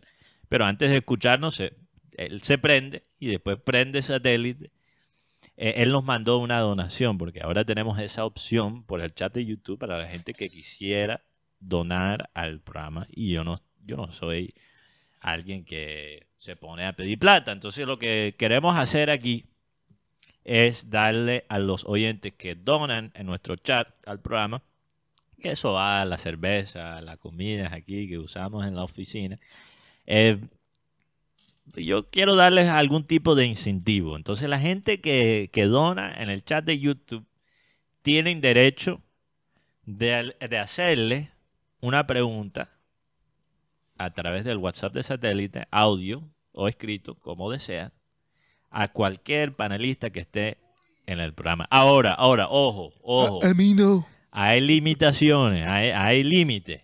¿Ok? Si es muy vulgar, si la pregunta es demasiado perniciosa, si hay una falta de respeto, perdiste la plata. No podemos garantizar que la pregunta se transmite por el programa si hay esas condiciones, si hay muchas vulgaridades, si la pregunta eh, está lleno de insultos, etcétera, etcétera. ¿ok? Tiene que ser una pregunta radial, por favor. ¿ok? Pero le queremos dar esa opción para la gente que dona en el chat, producción. Si ven que, por favor, para que estén pendientes de eso, si la gente empieza a donar en el chat, les recuerdo 307 16 00 34. Pueden mandar, ahí pueden siempre mandar preguntas al programa, pero dar la donación en el chat garantiza que tu pregunta esté al aire con nosotros en el programa. ¿Producción puede Satélite. donar? No, bueno, Todd, ¿cuál es la pregunta que tienes en mente? Faltan Estamos dos. a dos suscriptores de 10.000 también, una gran noticia. Suscríbanse al Eh, canal. Suscríbanse, Guti, todos nos al vamos a hacer un tatuaje. Karina está por fuera, va a estar por fuera del país un ratico, entonces no sé qué vamos a hacer con ella. Pero aquí los tres que estamos, todos nos vamos a tatuar. ¿Ok? Eh, Rocha se va a poner, se va a poner, cuando llegamos a los 10.000 suscriptores, se va a poner contado Meán En la frente. en la frente. Guti se va a poner la cara de Cristiano Ronaldo en la espalda. Ay, ay, Ay. en la espalda. Apenas- en la espalda. Entonces, eh, si Cristiano no es la espalda, espalda. ¿dónde? Bueno, escríbenos. No le he dicho nada. Eh. Dejen su cuenta. ¿Y Mateo? O, o en el pecho. No, tampoco. yo no sé, yo no sé, pero eso es No muy me miren raro. a mí, miren a, Cristiano no Ronaldo en la espalda de Guti. Puede decir Guti. Ah, Alan. Ay, Eh, no, no, no, ey, no. ya, ya, si, ya. si es en el pecho, si es en el pecho. ¿Verdad, Alan? Guti puede decir, no me mires a mí, mires a Cristiano. y, y de espalda no voy a entrar en ese. Ya, en ok. ese- Yo no voy a No discutir te pongas eso. pesado. Alan. Alan, Alan, Alan, ojo No, con la no, pernicia, ya Alan. se está en- descontrolando porque no está Y no han la preguntado. directora Y del- no, del y- y programa, no, y no han puesto Sí, entonces. ¿Cuál es la pregunta? Tox, yo sentí la intención de Tox Amargo de hacerle un pre- una pregunta porque él, imagínate, está dispuesto a pagar para hacer una pregunta aquí al aire a un panelista de, de la mesa, aquí de satélite. Tox, ¿qué- ¿cuál es la, la pregunta que tenías en mente? No, tranquilo, tranquilo. No, ah, ahora te vas a asustar. Bueno, noto piénsala bien, tienes tiempo. Yo, noto asustados. yo quiero que hagas una pregunta antes de, asustados. antes de acabar este programa. Bueno, vamos a analizar un poquito eh, el panorama internacional. No sé si ustedes Sí. vieron al Tino Asprilla que estaba observando Ay. el partido ayer. Bueno, quería hablar precisamente de ese El partido. Tino. El Tino ayer en, En.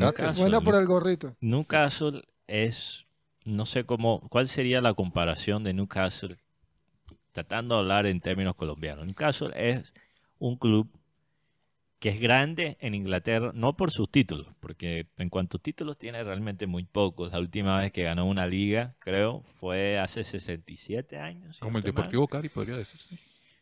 No, pero el Cali tiene 10 ligas. Pero dijiste, un, un- Es uno de los equipos más ganadores de, de Colombia.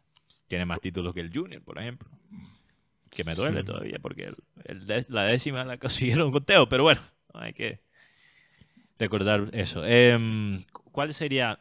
Quizás Once Caldas, aunque Newcastle no tiene, un título internacional. no tiene un título internacional como lo tiene Once Caldas. el Deportes o- Torima. o quizás Bucaramanga o Tolima. Al- o Tolima, podría ser algo como Tolima, pero el Newcastle es grande no por sus logros como tal, sino por la gran hinchada que tiene. Y, y siempre han tenido un estadio eh, con una capacidad muy grande, han tenido grandes jugadores como Alan Shearer, obviamente, como el Mm. Tino Asprilla, eh, Kevin Keegan, creo que fue jugador de... No, es, no recuerdo ahora. Eh, creo que sí. Pero eh, han tenido muchos jugadores históricos eh, que han lucido la camisa en Newcastle. eh, grandes Guti como Andy Carroll. Andy Si recuerdas a Andy Carroll. Carius, ¿Cuál Carius? el arquero. Ah, verdad que Carios estuvo de suplente, el de el famoso Carios de la final contra Real Madrid, que estuvo en el Liverpool, que tuvo los dos errores en esa final. Eh, bueno, en fin, Newcastle ahora inyectado con este eh, poder económico que les brinde sus nuevos dueños, Arabia Saudita, hablamos de ese tema el viernes y la casualidad que empieza a sonar eh, Salah para el mismo país de donde son los dueños de Newcastle, qué curiosidad. Pero bueno, eh, Newcastle se enfrenta a un Liverpool que anda en estos últimos dos años un poquito en declive. Bueno, que- el último año más que todo, porque el año que llegó Lucho se competieron por los cuatro torneos y casi consigue un logro histórico. Pero digamos, este último año se ha visto en declive. Eh, mientras tanto, Newcastle va ascendiendo. Creo que Newcastle clasificó para Champions Sí, League claro. por la primera vez en mucho tiempo.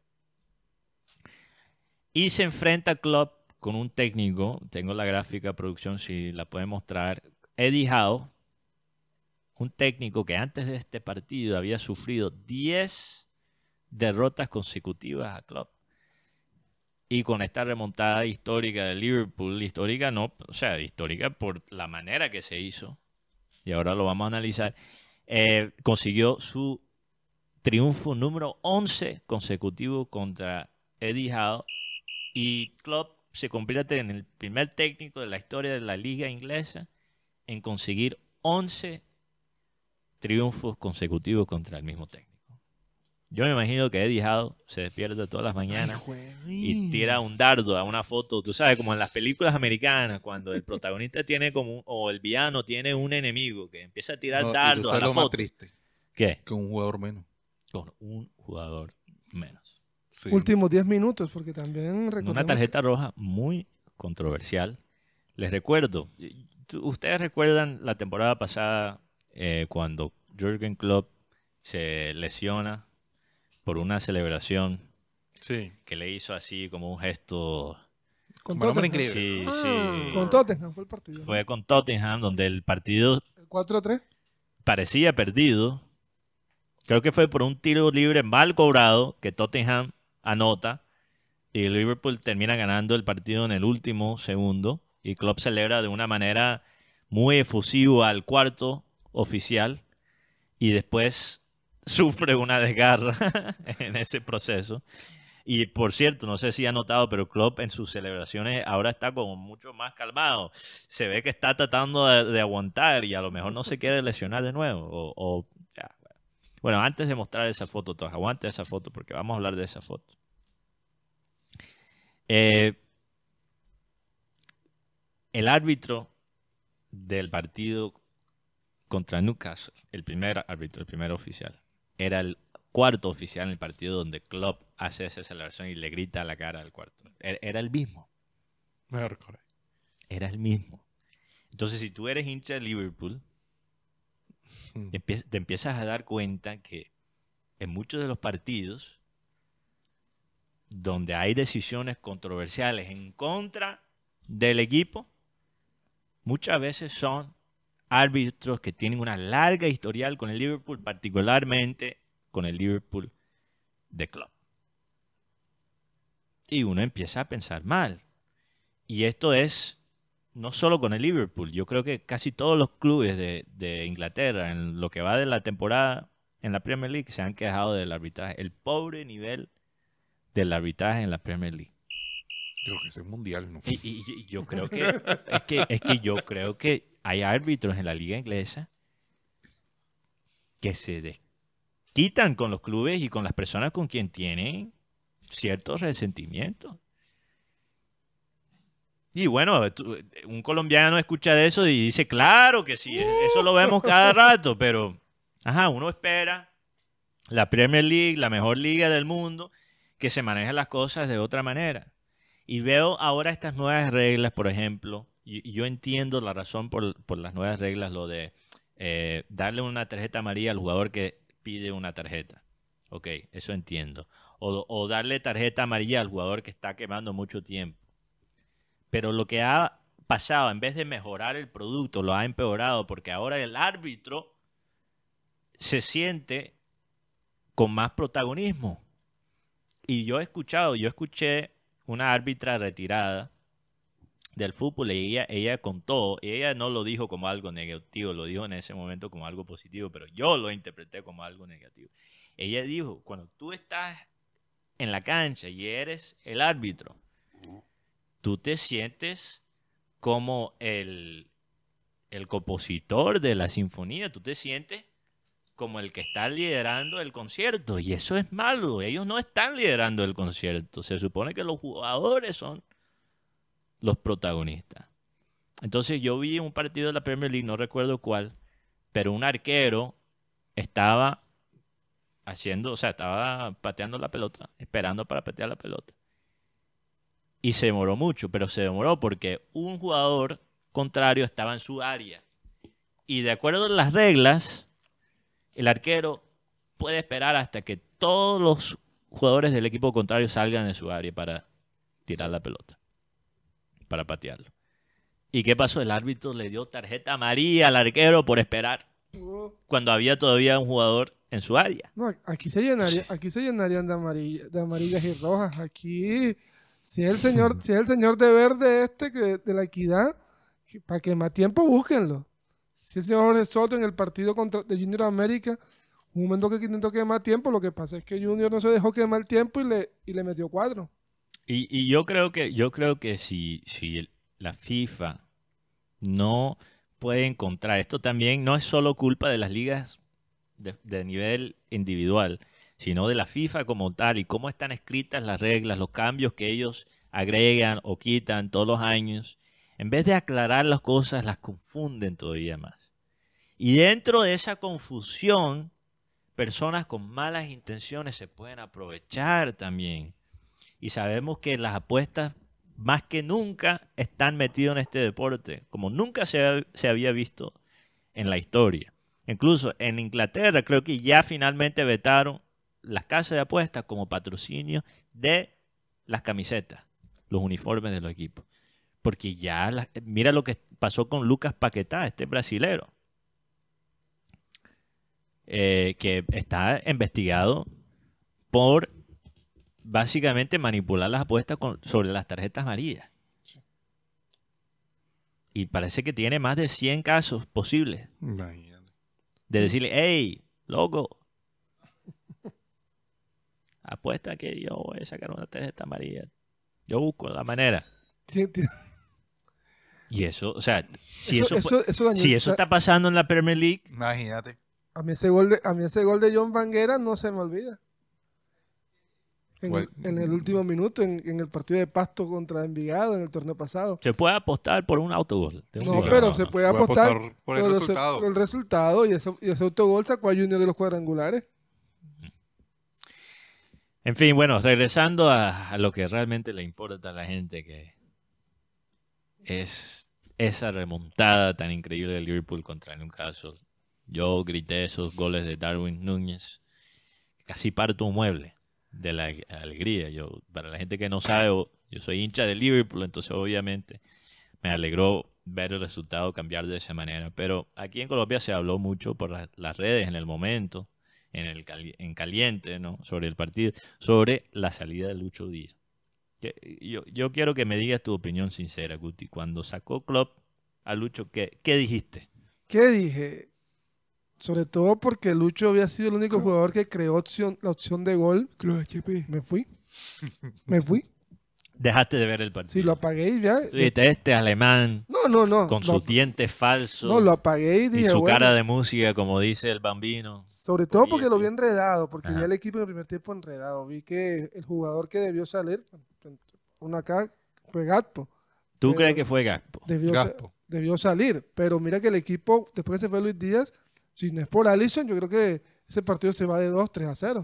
Yo creo que Klopp jugó como técnico.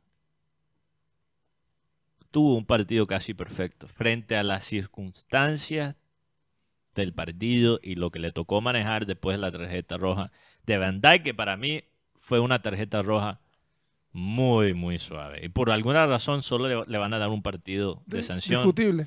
porque es muy discutible. Eso se supone que una Pero roja hay- directa son dos. Pero no había bar. Sí había VAR, Estaban pegados. sí había VAR. Ah, Y las tarjetas rojas se pueden revisar. sí. Mira lo que pasó con, con McAllister. Pero lo que pasa es que, recuerden, si, corrígeme si estoy mal, pero el VAR le puede decir al árbitro, hey, revisa, Revisa. que eso, es, eso no es tarjeta roja. Pero el árbitro tiene la decisión, el que está en la cancha, de revisarlo o no.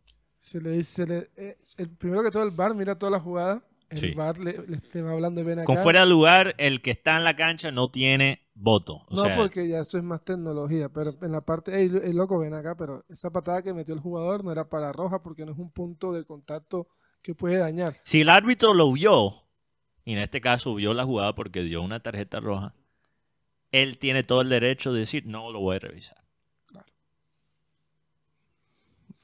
Y si tú miras los, los deportes que usan la tecnología rocha de, de video, por lo general le dan al técnico la opción de retar una decisión arbitral.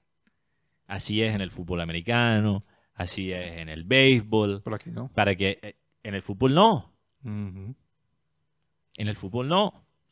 Entonces yo creo que si tú eres un árbitro, te deberían dar la opción una vez por partido de forzar el árbitro de revi- revisar la jugada en bar. Pero Creo yo. Eso es lo que... Yo creo que eso podría ser una solución a esto del bar, que sigue siendo años después algo controversial. Lo que pasa es que aquí el nivel del arbitraje es muy malo. Ayer por lo menos yo estaba viendo el partido entre América y Santa Fe. Y hubo, un par- y hubo una jugada que era evidente que, que no era penalti. El árbitro pitó penal. Ortega, ¿sí? Eh, Carlos Ortega de, de Bolívar, que costeño, pero más piedra. Eh, eh, era evidente de que no era penal, fue a revisarlo y aparte en la revisión se demoran, que se demoran tanto tiempo en la, en la revisada de una jugada. ¿Por qué se tienen que, que demorar tanto si la jugada es obvia? Sea a favor o en contra, la jugada es obvia. ¿Por qué se tienen que demorar tanto para tomar una decisión para ir a ver la jugada en el bar? En la de Junior, en el, en el penalti que le pitan a Junior, hay una mano previa. Es correcto, y tenía que haberse pitado la- antelación la mano previa de- del del Yo no entendí ese penal que le dieron a Envigado. Es- Por eso Estás era- hablando de eso. Sí, de, de esa. De Sí. Yo vi más claro la mano Del jugador de Envigado que la de Y lo, Zidane Peña. y lo otro, el tema de las cámaras. No tenemos unas, no tienen unas cámaras que puedan tener una claridad total del tema. Sí, eso del reto Rocha no funciona aquí porque hay árbitros en Colombia que pueden revisar la jugada mil veces y no van a ver, no, No, no. no. van a tomar la decisión correcta. se demoran siete, cinco minutos No, para es- revisar una jugada. es- Y en el partido de, y en el partido de Nacional Millonarios, uy, una, Eh. una jugada donde le meten un puño al jugador de Millonarios, de, perdón, de Nacional, el jugador cae, el jugador de Millonarios se, de Nacional se levanta, lo golpea y no le, po- le ponen tarjeta roja nada más al de Millonarios. Sí, no, el, el tema de VAR en Colombia, perdón. el tema de VAR en Colombia es aún más complicado. Yo estoy hablando en términos general porque eh, si tú eh, aplicas lo que hacen, por ejemplo, en béisbol, que la sede de las ligas mayores lo revisa allá en Nueva York. No, no, Y está te ni dicen- siquiera en el estadio. Pero imagínate si te dicen aquí en Colombia, no, vamos a revisar las jugadas allá en Bogotá. No, en el IBC de, de- de Bogotá. ¿A quién, a quién le inspira eso confianza? Especialmente si eres o de Medellín, Barranquilla o Cali. no. No, tranquilo, déjalo que lo tenga. Ah, yo, Y, yo- y no, y el problema aquí es el quién dirige ese personal del bar que es Imer Machado. Imer Machado no tiene, Ya. oye, para nada la imagen buena. Y yo pensé que solamente en la costa, Ey, es en Colombia en general. ¿Cómo ponen una persona de estas a, a que dirija el, el tema arbitral en Colombia? Yo pienso Sí. que deberían de dárselo a una persona que fue coherente o tuvo una imagen estricta. ¿Y quién? con- Es la- no sé si de pronto Carl Julián Ruiz, a Chucho Díaz en su momento. Es costeño, Rocha, no se lo vas a dejar. Ahora, claro. regresando al partido de Liverpool Newcastle, yo creo que muchas personas, imagínate, o sea, si tú miras cómo... y- yo, lo he dicho antes y lo voy a repetir. Yo, yo cuando analizo cómo la gente habla de Lucho Díaz, pienso que muchos en la prensa nacional están cometiendo los mismos errores que se cometieron con James. Ancelotti ponía a James, entonces era el mejor técnico del mundo. Zidane no, entonces Zidane era... Ni siquiera lo voy a decir. O sea, no podemos basar nuestra opinión de un técnico por cómo él usa al jugador colombiano y cómo no lo usa. Eso es algo realmente ridículo. Y, y, una cosa es la gente, tú sabes, los hinchas de la selección que quieren ver, yo entiendo, tú te despiertas un domingo y quieres ver a Lucho jugar con el Liverpool y no eres hincha de Liverpool, eres hincha de Lucho. Obviamente tú tienes todo el derecho de molestarte si sacan a Lucho y se te daña un poco el espectáculo. Eso como colombiano tiene todo el sentido, pero se supone si eres un periodista que trabaja en un medio no solo nacional, pero internacional también, porque vi periodistas que trabajan y es bien expresándose de esta manera, se supone que tú tienes que mostrar un poquito más de frialdad y empezar a desprestigiar y atacar a un técnico porque sal, saca el jugador que tú quieres ver, me parece un criterio muy viendo. chimbo para analizar un técnico. Y, y, la verdad, Rocha, Guti y oyentes, yo, yo, yo opino que aunque el Liverpool hubiese perdido el partido contra Newcastle, Klopp tomó la decisión correcta. Por haber sacado a Lucho. Sí, por dos factores aquí. Porque yo creo que hay un criterio táctico para justificar el cambio y también un elemento humano. Y si uno analiza a Klopp, Klopp muchas veces no solo toma las decisiones por la parte técnica, pero también tiene en cuenta la parte humana. Él alinea las dos cosas y por eso Klopp es una persona que a veces si él tiene una falla es que se apega demasiado a los jugadores y los jugadores demasiado a él. Entonces no sabe cómo a veces dejar ir al jugador que se necesita ir para traer ya sangre nueva. Y hemos visto cómo eso le ha cobrado a, Liverpool en estos últimos tres años. Pero Klopp, pienso, tácticamente, coherente. Tú no puedes sacar a Gakpo, Gakpo por la siguiente razón, Guti. Gakpo, dos, bueno, hay dos razones. Gakpo defensivamente es mejor que Lucho. Esa es la realidad. Es mejor que Lucho en cuanto a recuperación de pelota, en cuanto a manejar un poquito los espacios, pierde a veces menos la, la, pelota que Lucho. Ya eso es, no tengo una estadística para comprobarlo, ya eso es vista de ojo mío. Si defieren eso, respetable, pero creo que Gakpo pierde menos la pelota que Lucho. No tiene la magia que tiene Lucho, pero es un jugador mucho más disciplinado y juega muchas posiciones bien. Te juega como un 9 falso, te juega por las dos bandas y en los últimos dos partidos ha jugado hasta de volante. Y eso conecta con la parte humana. Y el liderazgo del grupo, que aquí en Colombia se entiende muy poco, muy, muy poco. Porque mira, o sea, mira los técnicos, los técnicos en Colombia que tenemos, jóvenes, que son los futuros, el futuro. Lucas González, eh, ¿Quién más pod podrías agregar? Restrepo. Restrepo. El de Huila. ¿Cuántos años tiene Uber Boder? 46. También joven. ¿Qué dijo Uber Boder cuando llegó a Santa Fe? No, lo, aquí lo que encontré fue un desastre. Yo dejé las cosas bien a la Alianza Petrolera y yo llego aquí y encuentro un desastre. Lucas González, que Ya estaba, está escribiendo, estaba echado. está- ya está echado y, y ¿qué le sirvió tanto escribir su libretico en las ruedas de prensa? No le sirvió para nada. Estaba echado, sino que llegó el grupo de América y lo, Bueno, lo salvó. sí, Diego pero Corredor. estaba echado. Corredor, sí. Estaba echado. Entonces, el- pero, pero se nota que los técnicos de- del futuro en Colombia no tienen buen manejo agrupal. Entonces aquí estas cosas no lo entendemos. No, pero no. ¿cómo le vas a sacar, Rocha? Gakpo tiene dos, dos partidos de seguido jugando fuera de su posición como volante, siendo él un jugador atacante. Finalmente juega en su posición natural, su mejor posición, y lo vas a sacar. Y tú no puedes sacar a Salah No, es movible. cuando días antes del partido estaban diciendo que hay una oferta muy lujosa de Arabia Saudita, que a lo mejor no es una oferta tan seria, pero hizo que Salah volteara un poco la cabeza. Entonces tocaba sacar a Lucho. Era, o sea, en la parte humana y en la parte táctica, todo apuntaba a sacar a Lucho. Además tenías un solo hombre. Pero un yo- hombre de menos. Y por eso, por el, por el, por la tarjeta roja de Dijk. Y mantener a, mantener a Gatpo un rato y después sacarlo para meter a, a Jota. Exacto. Y después por, la gente también. ¿Por qué no meten a Darwin? También un poquito el, Si la- la- el, el- el latino- el latinoamericano. la- obviamente, con nuestros preju- eh, prejuicios como latinoamericanos, queremos ver el talento. ¿Por qué no ponen a Darwin? No podía poner a Darwin porque Dar- Darwin es un jugador caótico. Él es un jugador caótico. Entonces tú no puedes dejar que Darwin juega 40 minutos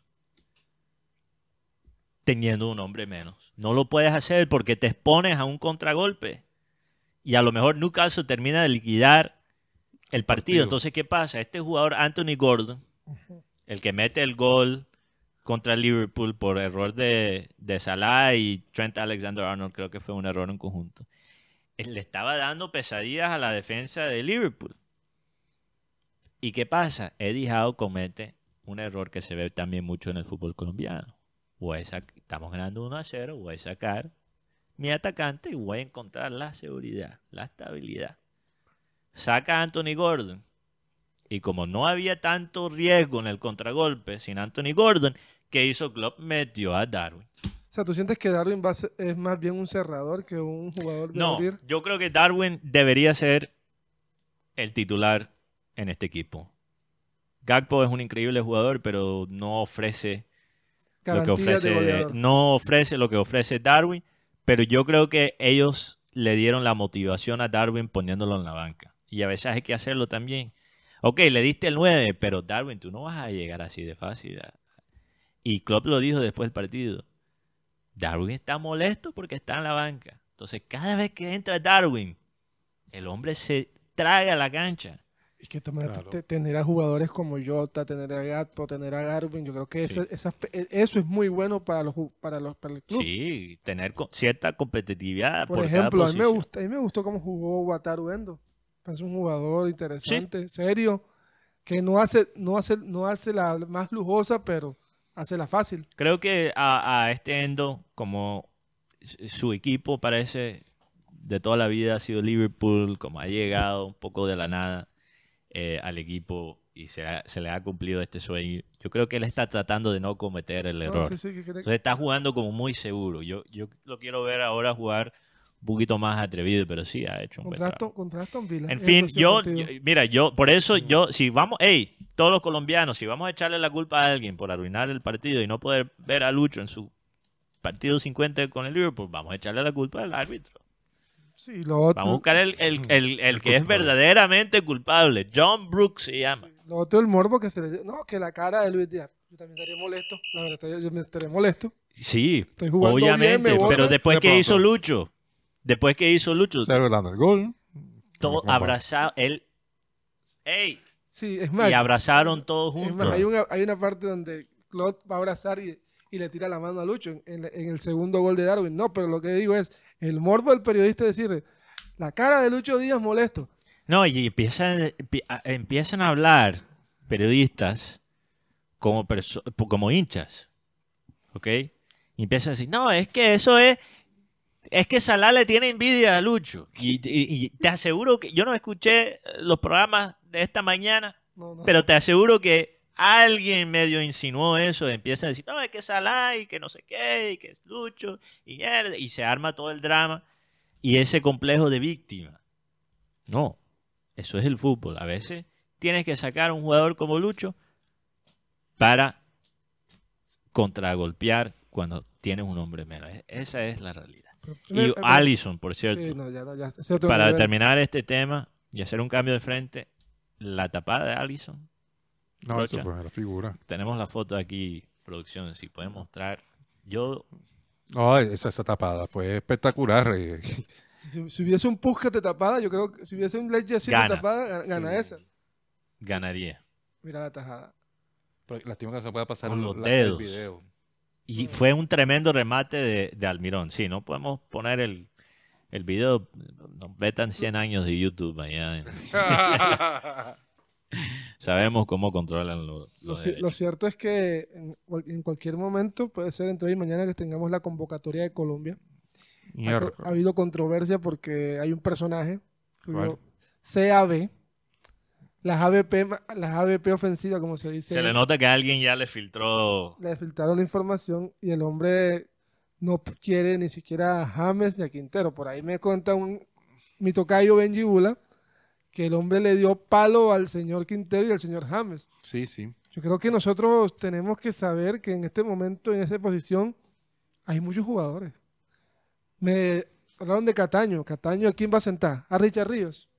A Carrascal, que acaba de ser comprado por O el sea, él quiere. El, el argumento de, de- de este periodista es poner a Cataño en vez de No, Quintero. so- sí, o sea, poner jugadores que estén en buen nivel. La pregunta es, Quintero acaba de ganar un partido solito o sea, solito él con y, Racing. y James ayer fue una de las figuras del También con un hombre menos, Guti. Claro. Independientemente que estén jugando con los, con los suplentes, porque ese fue el argumento de, del amigo de Buti, de que, el amigo mío. Ah, sí. eh, que estaba jugando con los equipos suplentes, tanto Quintero como, como James. Quintero jugó 61 minutos, James jugó 71. Eh, que no se le miden, que no es medida para que estén convocados, porque apenas están volviendo. O sea, es medida ga- ganarle a, perdón con lo que voy a decir, ganarle a Bucaramanga, ganarle al peor nacional, eso sí es medida. Lo que pasa es que cuando en esas convocatorias sabe uno que también se mueve el CBY, ¿cómo voy yo ahí? Neces- necesito dañarle la imagen a algún jugador para que convoquen al mío. Y que no me venga a decir que él no sabe de esto porque él sabe quiénes son los empresarios que se mueven aquí. Ha dicho Guti. Eh, Yo, yo, es que, es que lo, Caso que cerrado. lo que pasa es que a este señor siempre le ha dado rabia el jugador como Quintero, el jugador como James, el jugador que No tiene disciplina táctica. no es títere, no es obediente. Yo creo que lo que quiere eh, este señor, no solo en el fútbol, sino en la vida, en la sociedad, en la política, y que se sacrifique la humanidad para encontrar orden, para que todos seamos títeres obedientes a lo que están mandando. Sí, Entonces, y así piensa él en su política, así piensa él en su manera de, de hablar del fútbol. Él siempre, yo, yo no, yo creo que e- el, el título de Once Caldas, el- la Copa Libertadores de Once Caldas, le hizo mucho daño a nuestro país. Porque yo creo que la gente piensa que eso es una manera viable de realmente ganar una Copa Libertadores cuando ellos son la excepción a las tendencias.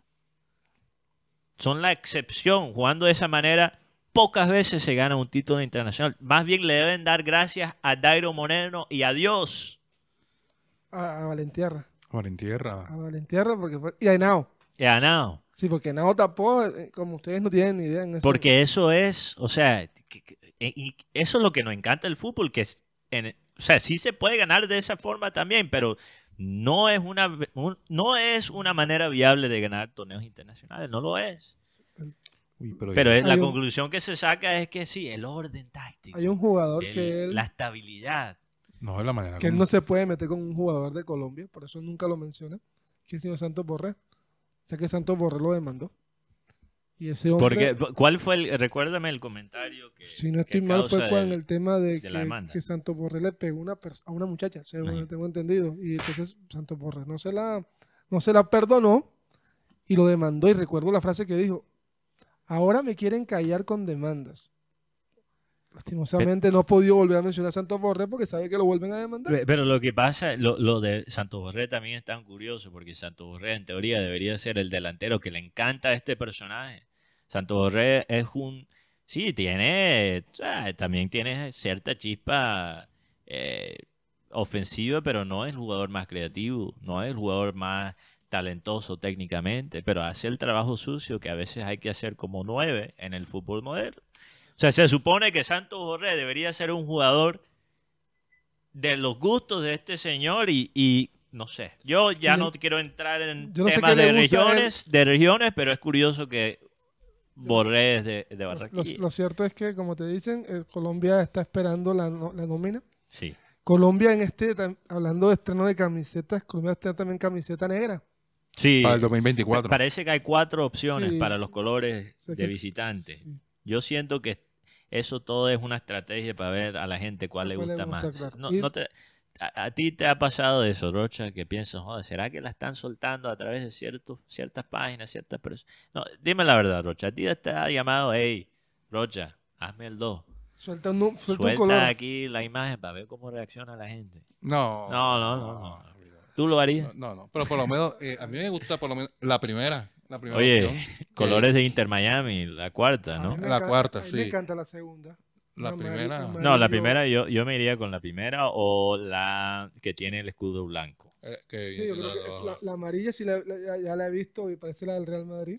Ah, yo pensé que era en el diseño que digo que es como la de Inter Miami, yo pensé que era un rosado eh, sólido, pero parece que están tratando de hacer como el mismo homenaje que se hizo con la camisa de, de la selección femenina. Ujú. Creería yo, podría ser. Y, las femeninas, una noticia que nos llegó ayer. Mm. Ana María Guzmán, Sí, la Bayern Chiqui, como le dicen, la Bayer- va a Bayern Múnich, ya están en exámenes médicos.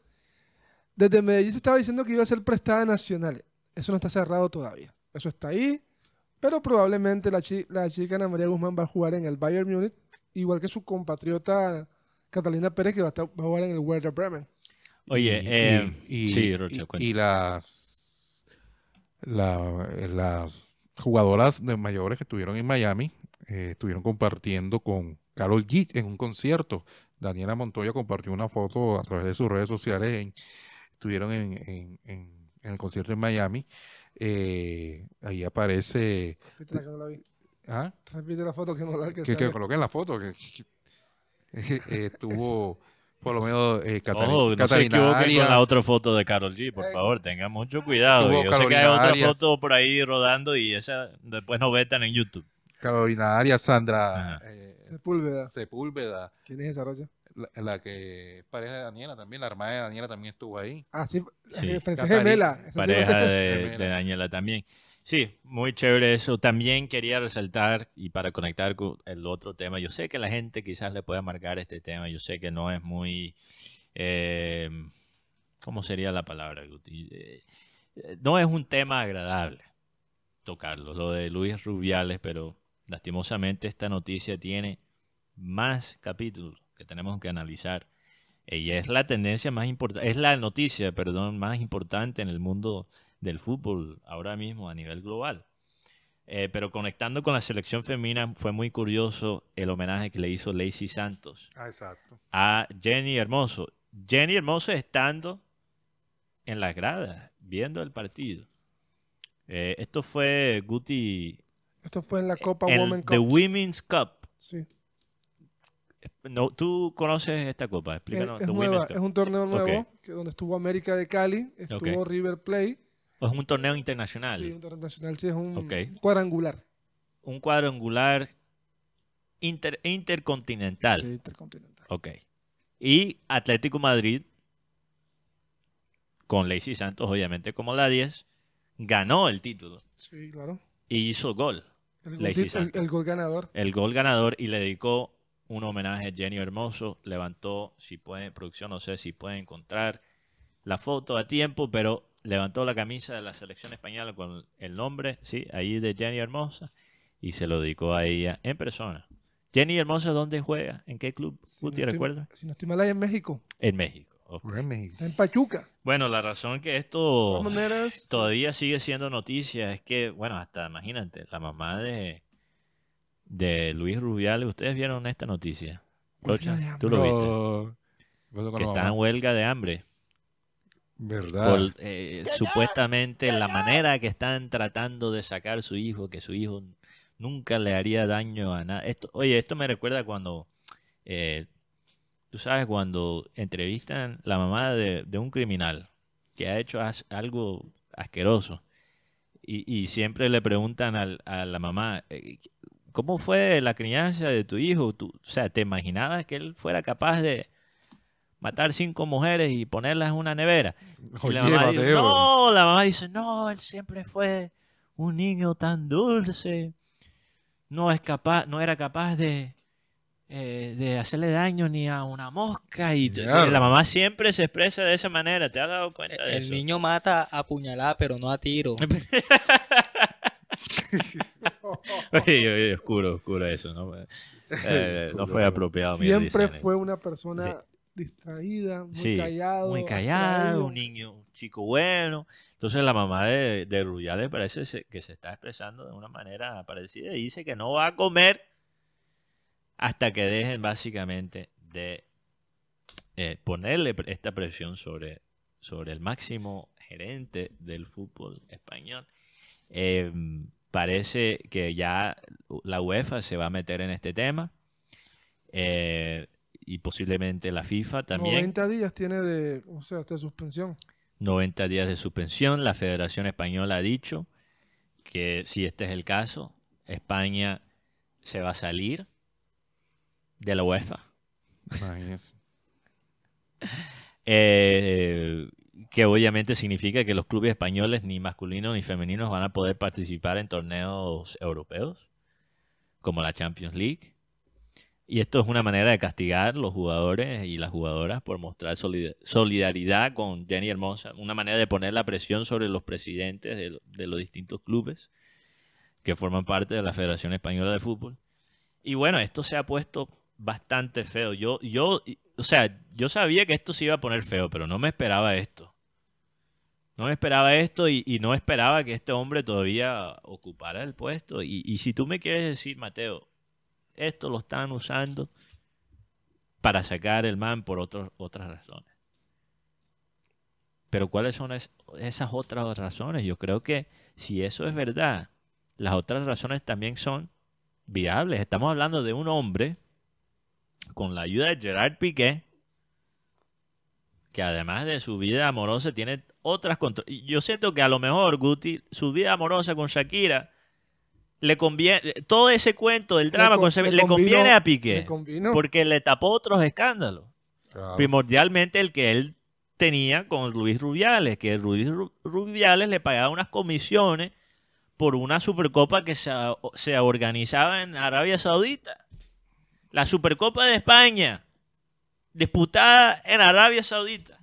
Más billetes. Más te Más billete. Entonces él, y también por él poder, por, por él pagarle, parece, a Gerard Piqué las comisiones, él también se ganaba una platica. Ay, ¿qué crees que no? Ah, pues Arabia que, que Le pague. pedía comisión a la comisión. Claro, la, la liga de la liga. La liga de la liga. El, el Eh. diezmo del diezmo. Entonces, si, si, si tú me dices, se están aprovechando para sacarlo. Él dio papaya. Él dio papaya. O sea, también. Eh, tampoco podemos decir que fue un buen presidente, porque la- los escándalos de corrupción que también involucran hasta su tío, eso que armaba orgías en su casa. O sea, Con este fo- es el con tipo de persona que estamos hablando. Con no estamos fondos. hablando de un santo que, que es un mártir. eh, Shakira. A, a propósito, no, a, a propósito de Piqué, eh, no sé si saben que Shakira va a recibir el premio de video Vanguard de. Eh, este, video, este premio eh, lo ha recibido artistas como Michael Jackson, Madonna. Y es un reconocimiento más que todo por toda la, la carrera y todo lo, lo esplendoroso que son sus videos claro. de, de, de Shakira. Shakira, Eh, inclusive este, eh, este premio lleva el nombre de, de Michael Jackson. Sí. Video claro. Michael Jackson. Todos son los premios MTV. En TV, eh, este, estos premios, recordemos que Michael Jackson en, en su momento cuando él sacaba un álbum, la gente esperaba el álbum y después esperaba el video de las canciones. No, es que él, él Por el cambió. espectáculo. Él cambió por siempre La, industria de la música. La industria. Porque, el- el- o sea, los, los videos musicales existían antes, pero Michael Jackson convirtió el video musical en algo, es- es un vehículo artístico en su pro- de su propio derecho. O sea, esa película que sacó, ese cortometraje que sacó de Thriller, por ejemplo. Yo no viví esa época, pero si recuerdo bien, hasta creo que lo sacaron en los cines. Thriller, eh, a mí me daba miedo ver ese video, cuando yo recuerdo mucho cuando estaba pelado. claro. Sí, eh, Sí, porque sí. estaba hablando del hombre lobo. y, Claro. eh, Los efectos los especiales. efectos especiales. No, el, el- o sea, el, el presupuesto que él manejaba para sus videos era en ese momento algo Y descomunal. No, y además, no sé si se acuerdan el, el video de donde aparece Eddie Murphy, eh, Maggie Johnson en, en, en este que el estilo egipcio. Sí. Eso No. era un video prácticamente eh, actualizado, que, que con esos efectos especiales que utilizaban en, en esos videos black and white. Yo no sé si ustedes están de acuerdo, pero ahora creo, uno pensaría que los videos musicales sí seguirían vigentes en un mundo tan digital donde el video se consume tanto como forma de contenido, pero yo, yo siento que son ahora menos relevantes que antes, han perdido sí. mucha relevancia. Yo creo que Porque uno tiene que ahora buscar en YouTube el video, o sea, con MTV, con MTV, eh, o sea, uno también veía a MTV y los videos musicales para ver cuáles, mu- cuáles canciones están sonando. Pero ahora que tienes eh, básicamente toda la música del mundo en el celular, En las diferentes plataformas. no tiene que depender de los videos musicales para saber qué está sonando. Entonces yo a veces me sorprendo cuando veo el, el- después de una canción sonar bastante y veo el, el video y yo pienso, oye, nunca, no puedo creer que antes yo, cuando salía una canción bastante popular, siempre iba a YouTube y buscaba el video y ahora no sé, no sé si es por mi edad también. No, porque eh, hoy en día ha cambiado tanto ese tema, Mateo, porque Sí. Cuando el artista lanza la canción o el sencillo, tiene que sacar el video de una. de una. Claro, es de una. Mira, Mm. yo- recuerdo en el 98 en la famosa Uh. canción de la Copa de la Vida de, de Ay, Ricky Martin, Martin. el video del mundial, porque fue la Ah, del ok. mundial. La vida El loca. waka, el, waka, el Waka Waka de Shakira del 2010. La gente estaba pendiente era del video para ver cómo bailaba Shakira. Ahora, yo siento, ¿tú sabes lo que ha reemplazado el, el video musical? El baile de TikTok. Claro.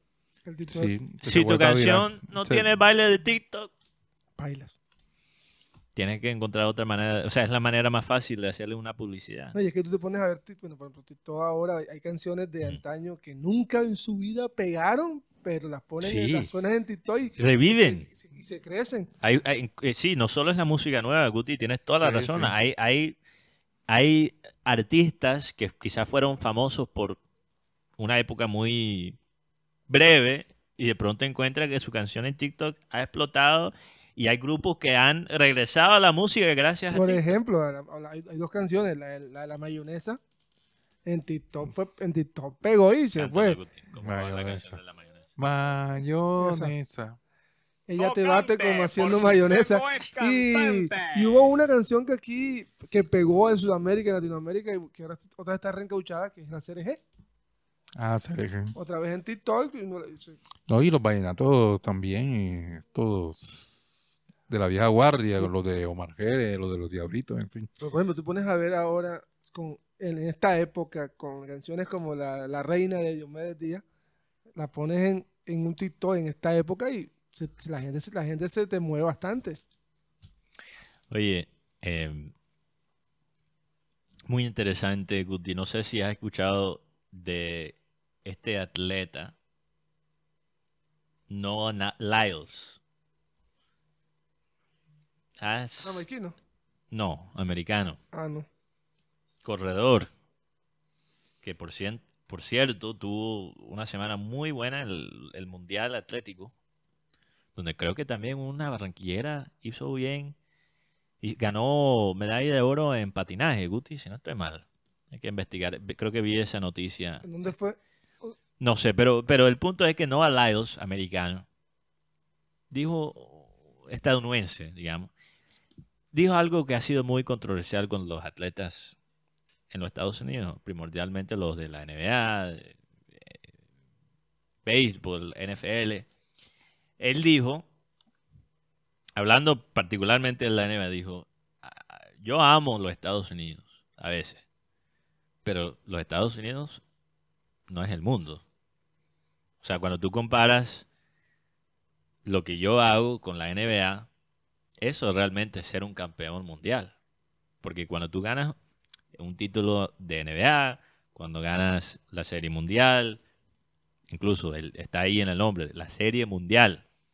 cuando ganas un campeonato de la NFL, dicen que eres un campeón mundial. Y en los Estados Unidos nadie cuestiona eso. Pero fuera de los Estados Unidos, ya digo yo, no el atleta, fuera de los Estados Unidos eso provoca mucha ira. Hay mucha gente que le encanta el béisbol, pero le patea e- ese nombre Serie Mundial. ¿Cuál Serie Mundial? Cuando es- hay otras ligas también de- del mundo de béisbol. ¿Campeones de qué? Sabemos que el nivel, por ejemplo, competitivo en Japón es muy bueno. Entonces, decir campeón mundial cuando solo es Estados Unidos y Canadá no tiene mucho sentido. Entonces, él estaba diciendo, aquí yo estoy compitiendo con otras personas que como yo se están poniendo la bandera de su país encima de ellos. Y también es interesante esto en el contexto del mundial de básquet que también se está realizando ahora mismo.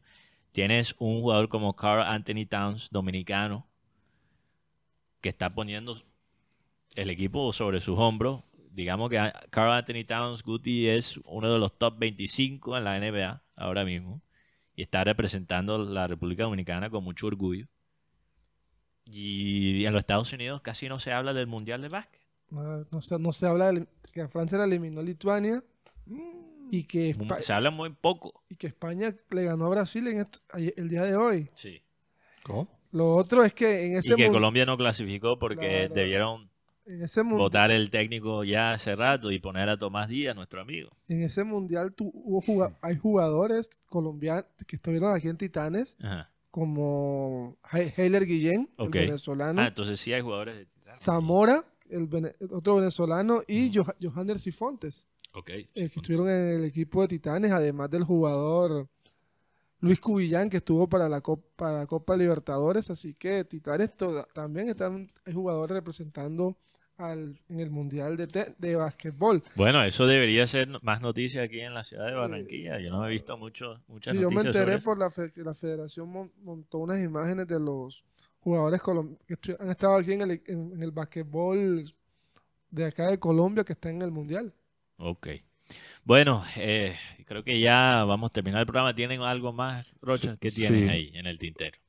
Un día como hoy, hace eh, siete años, murió en Santa Mónica, California, eh, Alberto Aguilera Valadez, conocido como Juan Gabriel. ¿Todavía?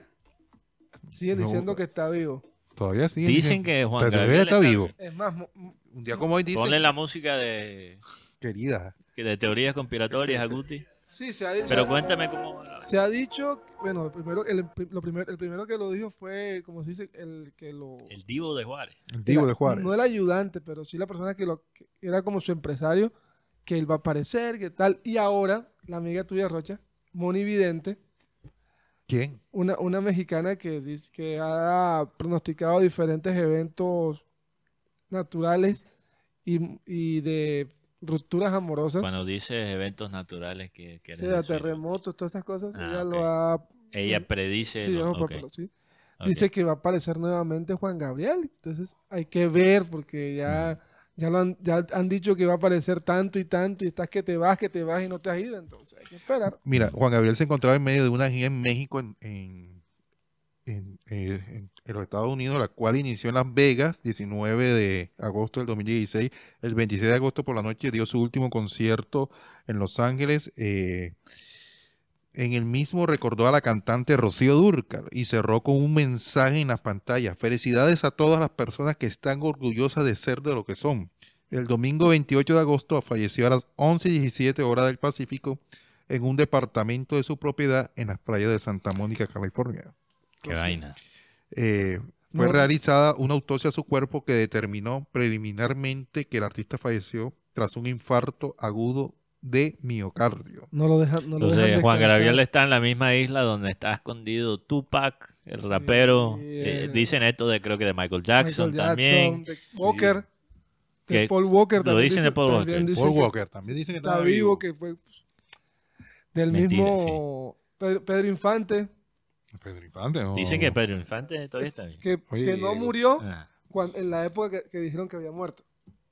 Que murió mucho después ya de viejo. ya, Bueno, que de El- Hitler. Elvis Presley, lo mismo. Todo, Hitler. todo dicen. No, de Hitler también dicen que... Que Hitler andaba por la Patagonia. Y Pablo. Escobar también. En Colombia, no hay una foto, no, no hay una foto de supuestamente de Hitler en Colombia. No. Deje morir Ah, a- sí, de- imagínate. Guti ya está. Deje morir a la gente. Hay que tener, Multa, imagínate. hay multa, hay multa.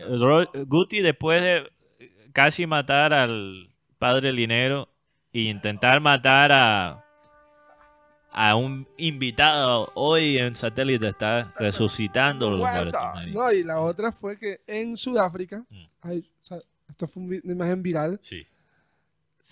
se baja de un carro una persona muy, pero muy Ajá. parecida a Nelson Mandela. Enseguida, Mierda, enseguida ya la red y que está vivo Nelson Mandela. No, ya Ah. se murió. Multa, multa, Maguti. No, señor. vaya- Oye, pero hablando de imágenes Multa. falsas, gracias, gracias por recordarme. Vamos a terminar con esto. Muéstrame la foto de Klopp, Jürgen Klopp. de Jürgen Klopp, para explicarles el contexto de esta foto. Jason Tindall, si puede producción, trata de buscar en Twitter Jason Tindall, T-I-N-D-A-L-L,